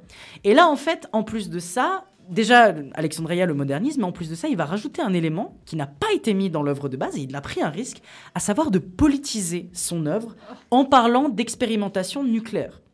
Alors ça peut paraître un peu kitsch dit comme ça, mais en fait ça marche. Parce que c'est la raison pour laquelle les tarés du film sont aussi tarés. C'est parce que c'est des gens qui sont victimes directement d'essais nucléaires, qui sont victimes euh, de la souffrance faite par les gouvernements, qui s'en foutent en fait d'eux et qui sont en fait tout simplement des zones euh, qui sont fait nucléariser la tête, qui sont fait tout simplement, euh, voilà, qui a plein de radioactivité, et c'est ça en fait qui crée la des difformités sur leur corps, qui les, en fait qui crée des monstres tout simplement. Et cette origine de la monstruosité crée un background de pourquoi ces personnages-là, qui sont pas juste des méchants, hein, mais qui sont des méchants qui ont un background, qui ont une, un- une raison d'être les monstres qui sont devenus, bah, ça rajoute un truc super intéressant. Et c'est pour ça que je considère vraiment que La Colline des Yeux est meilleure que l'œuvre originale. Parce qu'il est beaucoup plus moderne, parce qu'en plus, il a des moments d'horreur et d'angoisse gore qui sont très puissantes. C'est-à-dire, une des scènes les plus connues, c'est une scène où un personnage est enfermé dans un espèce de coffre avec une quantité d'hémoglobine et d'organes qui est répugnant, mais qui marche super bien. On a cet élément-là d'horreur, on a cet élément-là de gore, on a cet élément-là d'action, on a beaucoup, beaucoup d'éléments qui sont donnés avec une réalisation que je trouve très intéressante, notamment dans la maîtrise de la colorimétrie, de la photographie, qui est un travail justement sur les couleurs très chaudes, étant donné qu'on est dans un désert. On travaille sur des couleurs chaudes, mais qui arrivent à se mélanger avec le gore du sang, des organes, de la chair, de réussir à mélanger ce truc-là. Il y a un côté très dur, il y a un côté très malheureusement, ouais, très organique dans une chaleur pesante. Et c'est vraiment le poids du film. Il est pesant. On a, on a véritablement une pesanteur dans l'œuvre qui nous met mal à l'aise à un moment et qui nous met en tension. Et ça marche super, super, super bien pour un film à 15 millions. Encore une fois, situer l'idée du truc. Mais on a parlé avant de, de Donjons et Dragons, c'est 150 millions. Là, on est à 15 millions et on arrive à créer une œuvre bah, qui va tenter des trucs, qui va tenter des choses horrifiques, qui va être dur à un moment, mais qui va vraiment apporter quelque chose. Et ça, c'est pour ça que je voulais vous parler. Il y, a- plein d'autres films qui, qui auraient été intéressants d'en parler, mais je pense que La Colline des Yeux est un cas marquant de comment on peut faire des remakes, apporter quelque chose de nouveau, respecter l'œuvre originale, moderniser l'œuvre et de tenter des choses. Tenter beaucoup de choses qui sont très différentes, tenter des choses qui des fois peuvent être couillues, ça faut vraiment le dire, et pourtant de faire une œuvre qui a une identité. C'est-à-dire cette œuvre-là, elle a une identité, elle a un truc marquant, c'est une œuvre qui est forte et vraiment je ne peux que vous recommander.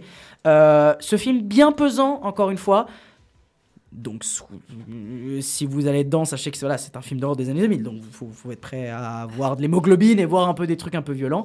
Mais c'est un film très très bien. Et je fais une parenthèse pour quand même vous dire, et je pense que c'est un, un- peu un truc basique qu'on dit à chaque fois dans l'émission ne voyez pas le 2, qui est évidemment une bouse absolue, c'est de la merde, c'est une catastrophe. Et ça tombe typiquement dans le, le gore des années 2000, le film d'horreur torture pornoso. C'est n'importe quoi, ne regardez absolument pas le 2, euh, qui est une immondice absolue. Mais par contre, La colline des yeux d'Alexandre Aya, j'ai pas envie de faire un jeu de mots, mais c'est quand même un peu une tuerie. Il y, a- il y a du monde par ici. Des, des gens habitent, vivent dans ces collines.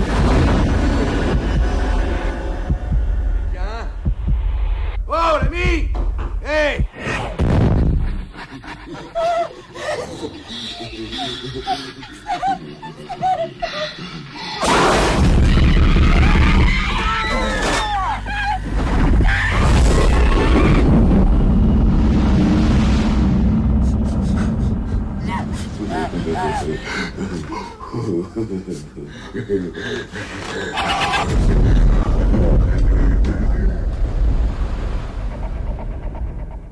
C'était donc Marocco du jour, La colline des yeux d'Alexandre Aya. Et on va enchaîner tout de suite avec la recommandation de notre cher ami Florian. Florian, qu'est-ce que tu vas nous conseiller aujourd'hui? Alors moi je vais vous conseiller un, film, je pense que vous avez sûrement déjà vu, un film de Tim Burton qui s'appelle Charlie et la chocolaterie. Beaucoup de gens ignorent que c'est un remake, mais c'est bel et bien un remake d'un film de 1971 euh, dont le réalisateur, euh, j'ai oublié le nom, mais c'est un remake qui lui-même est adapté d'un livre du coup euh, de Roald Dahl, euh, si je dis pas de bêtises, Charlie la chocolaterie. Oui. Euh, et du coup, voilà. Enfin, maintenant, je vais vous parler un petit peu du, du, du- du premier film, parce que c'est quand même un film qui est très, très. Très très passé inaperçu quand on était, enfin pour les pays francophones, parce que quand il est sorti au cinéma, il a eu une- un très mauvais accueil, hein, il a été très éclipsé.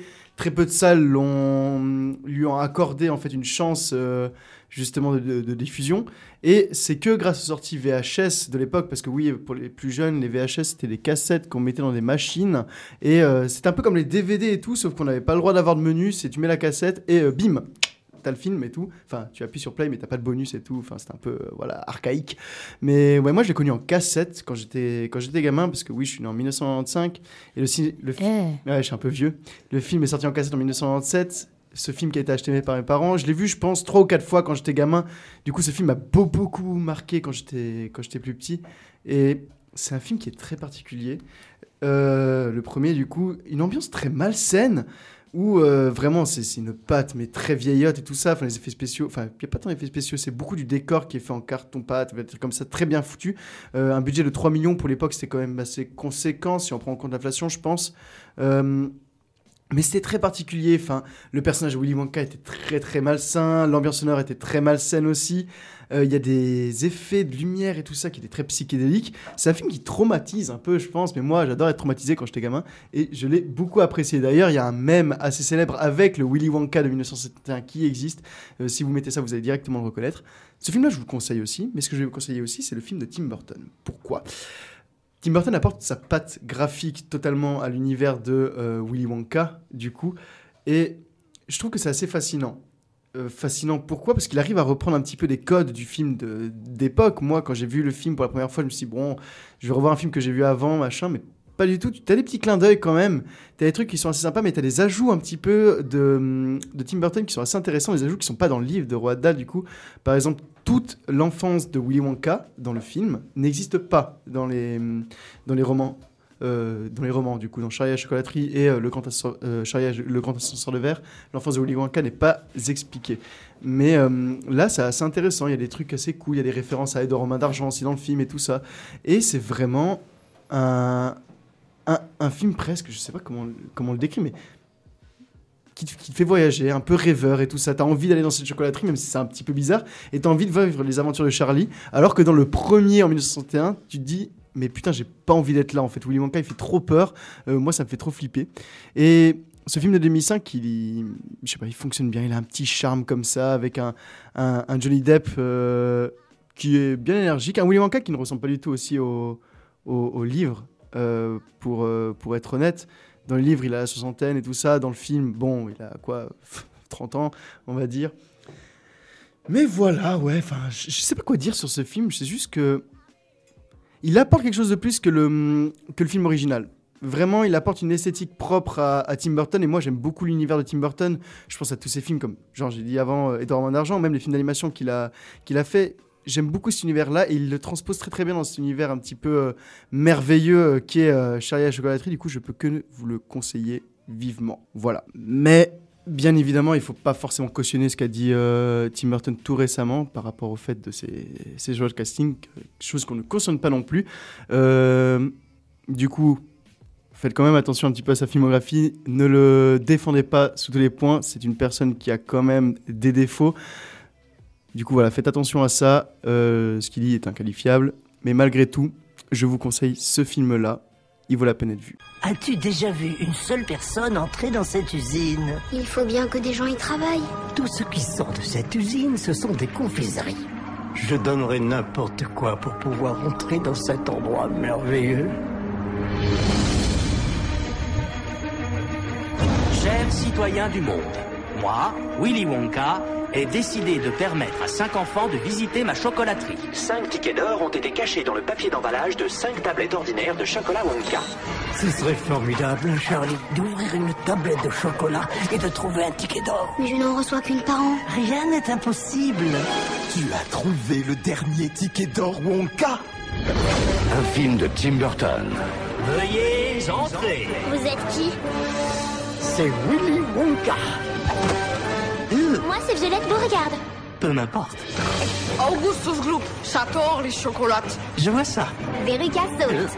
Daddy, je veux encore un poney. Tu es Mike TV C'était donc la recommandation de notre cher ami Florian pour son remake. Et on va terminer du coup avec la recommandation euh, de Théa. Théa, pour conclure l'émission, qu'est-ce que tu vas nous proposer aujourd'hui? Merci parce que euh, je vais vous parler de l'origin story de la recommandation de cette semaine. C'est un film qui m'a totalement inspiré pour ce sujet. Et c'est un film que j'aurais jamais pensé voir, très sincèrement. Euh, perdu que j'étais dans les sites de streaming, je suis tombée sur euh, un film incroyable qui s'appelle The Lighthouse. Et je vais pas vous en dire plus. Tout ce que je vais dire, parce que c'est devenu mon nouveau running gag, parce que j'adore ça, c'est que quand j'ai lu les, commentaires sous ce film, la plupart du temps, les gens disaient Au bout de 40 minutes, j'ai compris que je n'étais pas devant le bon film. Au bout d'une heure dix, je me demandais Mais où foutre donc est Robert Pattinson? Je ne comprenais pas ce qui se passait. Et c'est là que je me suis dit, mais attends, attends, attends, attends, attends. Je suis en train de regarder The Lighthouse. Je sais qu'il y en a un qui est sorti récemment. Enfin, il y a un petit moment, un truc un peu noir et blanc, euh, cinéphilesque, etc. Qu'est-ce que je suis en train de regarder? Eh ben, en fait, j'étais en train de regarder la version 2016. Mais le pire, c'est que je l'ai fait un peu consciemment. Alors, je vais vous expliquer. The Lighthouse, de 2016 et de 2019, en fait, est une adaptation d'une histoire vraie qui s'est passée euh, en 1800 et quelques, euh, sur une côte euh, galloise, si, si je ne m'abuse. C'est en gros l'histoire de deux gardiens de phare qui viennent relever leurs camarades et qui doivent passer normalement un mois euh, reclus dans ce phare pour euh, l'alimenter et faire en sorte que les bateaux ne se perdent pas dans l'obscurité. Euh, donc c'est un huis clos intéressant. Le principe de base, à mon avis, il n'y en a pas 400. Ça traite bien entendu de l'humanité, des, des rapports entre personnes, en plus en 1800. euh, Voilà. Euh, et surtout de comment tu fais pour rester sain d'esprit quand tu es enfermé 24 heures sur 24 avec une personne que tu connais pas forcément. Et comment tu fais pour survivre finalement Comment, euh, Quel est le quotidien d'un gardien de, phare? Ok, là tout de suite vous allez me dire ça ressemble un peu à un documentaire chiant, mais c'est pas que ça. Parce que en fait, ce- cet événement est tristement célèbre à cause de.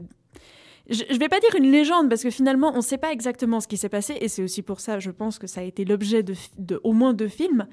C'est que au bout d'un moment, les deux euh, gardiens de phare se sont retrouvés coincés dans le phare, en tout cas sur cette petite île, parce qu'une grosse tempête s'est déclenchée, euh, rendant l'accès totalement impossible pour les bateaux qui étaient censés venir les, les ramener sur terre ferme. Et donc, en fait, ils vont passer trois mois coincés dans ce phare, et on ne sait comment, un des deux va décéder. C'est ce qui est en tout cas rapporté après, c'est il y en a un des deux qui est décédé dans de, de mort inconnue. Et ça a aussi surtout euh, permis à, je crois que c'était une loi qui est passée, en tout cas depuis cet incident qui est donc tout à fait réel, il y a toujours trois gardiens en même temps pour éviter ce genre de problème.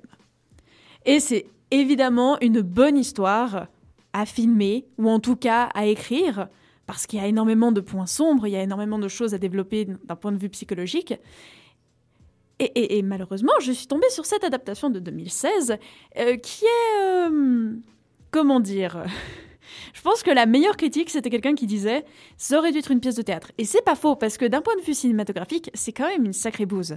C'est une sale bouse parce qu'ils ont pris un ratio qui fait de ce film une, une, une euh, fable épique.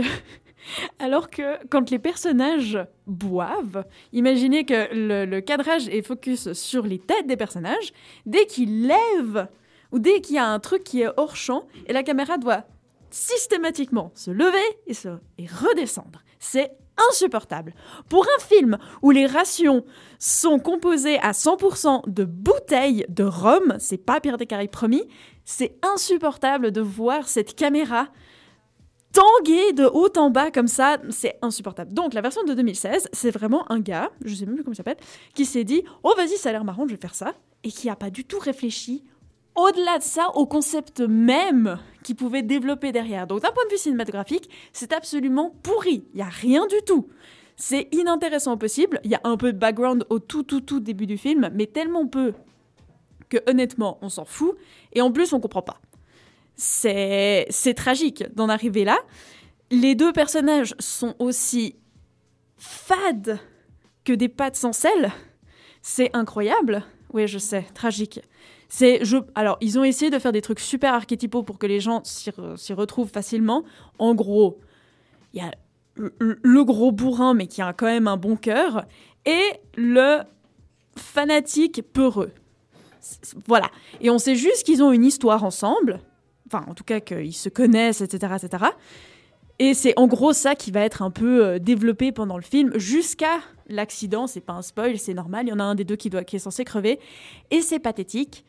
Euh, c'est euh, entrecoupé de scènes euh, vaguement fantastiques. Enfin bref, les fonds verts sont mais à mourir. C'est hallucinant. Et surtout, mais quelle lourdeur dans ce scénario. Qui est le dialoguiste? Je pense qu'il y a des mouettes qui font mieux leur travail d'aller voler les fish and chips que ces putains de dialoguistes qui répètent sans arrêt en touchant une poutre Yeah, yeah, old girl, old girl. Je déteste cette référence au bâtiment comme étant des femmes. Je, je déteste cet univers euh, bourru de vieil homme blanc à barbe et à pipe.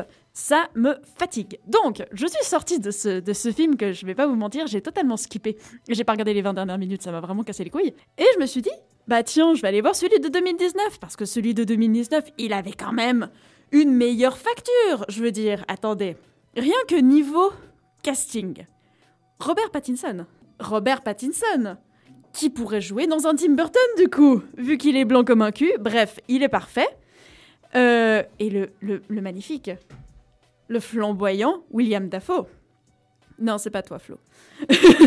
le magnifique William Dafoe qui pourrait jouer un tabouret. Je m'en fous, je vais le voir. Il est incroyable. Bref, ce magnifique film dirigé par euh, Robert Eggers est nettement plus inspiré. Et je vais commencer par un peu, un tout petit peu de mise en scène, parce que des fois, ça fait pas de mal. On est passé d'un film qui est pourri à un film qui essaye au moins de faire quelque chose. Alors, imaginez ça. Vous avez un carré devant vous. Alors, c'est pas tout à fait un carré parce que le ratio, c'est 1,19. Mais peu importe. Vous avez un carré, noir et blanc, avec un, un vrai petit grain. C'est vraiment pas Anne Azanavicius qui fait son euh, The Artist en mode oh, puis qui fait comme avant, mais pas du tout. C'est un beau grain. Ils ont dû.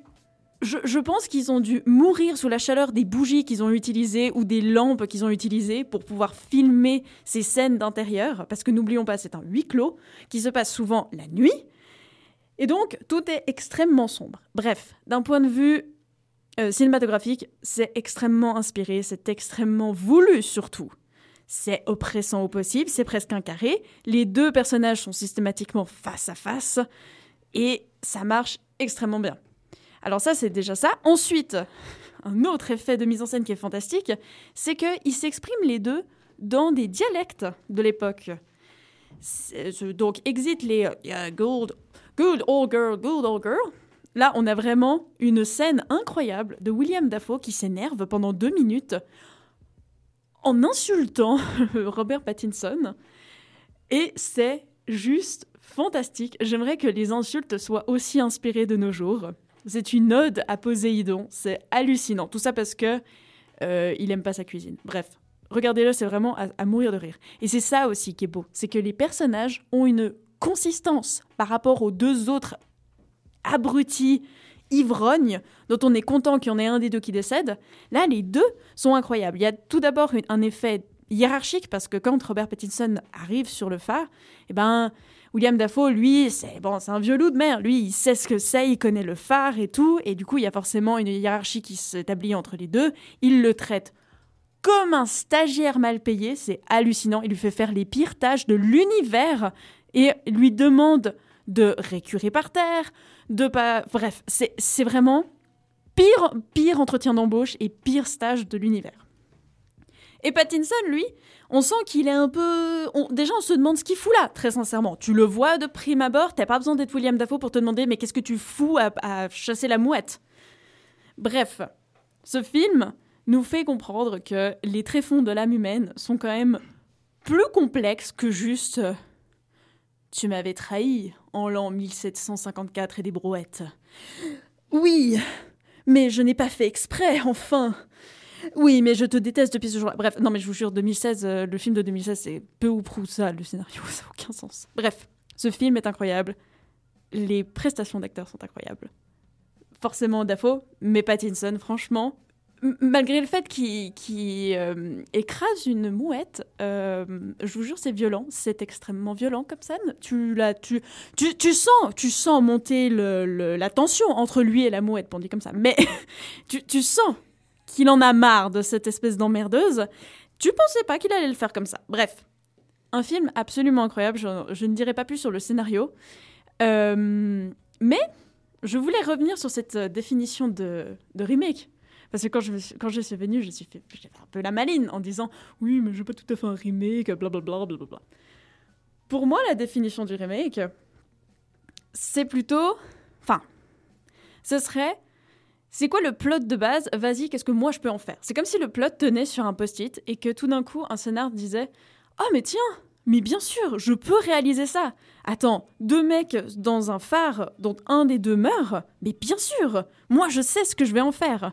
Et pour moi, un remake, c'est juste un film. Ça a rien à voir avec le fait de refaire, de faire des wink-wink, de faire des easter eggs ou je sais rien. C'est vraiment refaire un nouveau film. Et pour moi, dans ce jeu-là, The Lighthouse 2019 est des milliards de fois plus cohérent, consistant et inspiré que The Lighthouse 2016. Même si j'ai si compris, il se revendique pas comme étant un remake.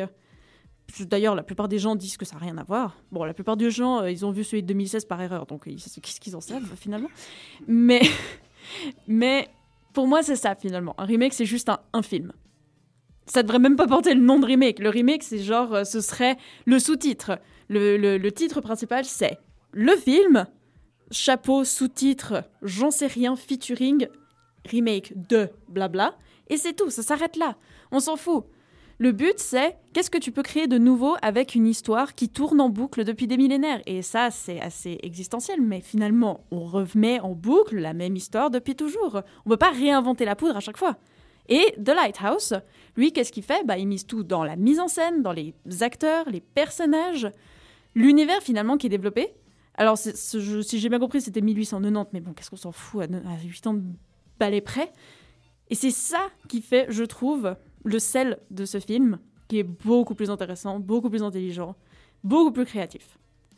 Et malheureusement, je vais aussi vous recommander bah, d'aller voir euh, le deuxième film, et pas le premier, parce que très sincèrement, celui de 2016, il est nul à chier. Il est, il est aussi mort que la mouette de Pattinson dans le deuxième. Donc voilà. Donc si vous devez voir un Lighthouse, regardez celui de 2019. Et, euh, et je, je, je, je fais un statement. J'espère qu'on n'utilisera plus le terme de remake pour un film et qu'on appellera tout simplement ça un film.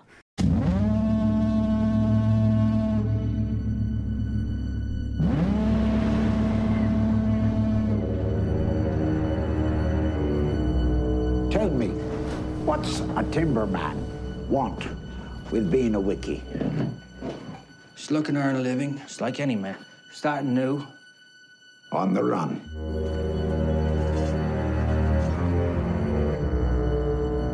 Keeping secrets, are you? No, sir. Why don't you spill your beans?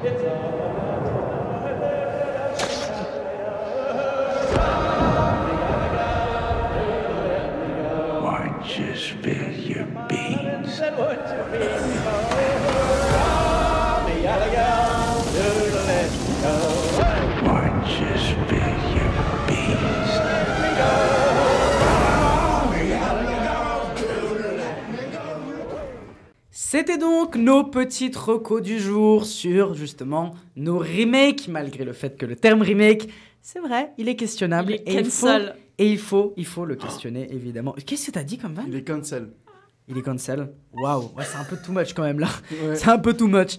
Mais en tout cas, c'est sur ces belles paroles que notre émission touche à sa fin. Merci beaucoup à toutes et à tous de nous avoir écoutés euh, au long de toute cette émission. On vous invite, si vous avez aimé euh, cet épisode, à mettre 5 étoiles sur Spotify et surtout à nous suivre sur tous les réseaux sociaux, Instagram et Facebook, pour être au courant de toute l'actualité de l'émission et notamment être au courant des différents concours que nous lançons régulièrement pour vous faire gagner plein de petits cadeaux.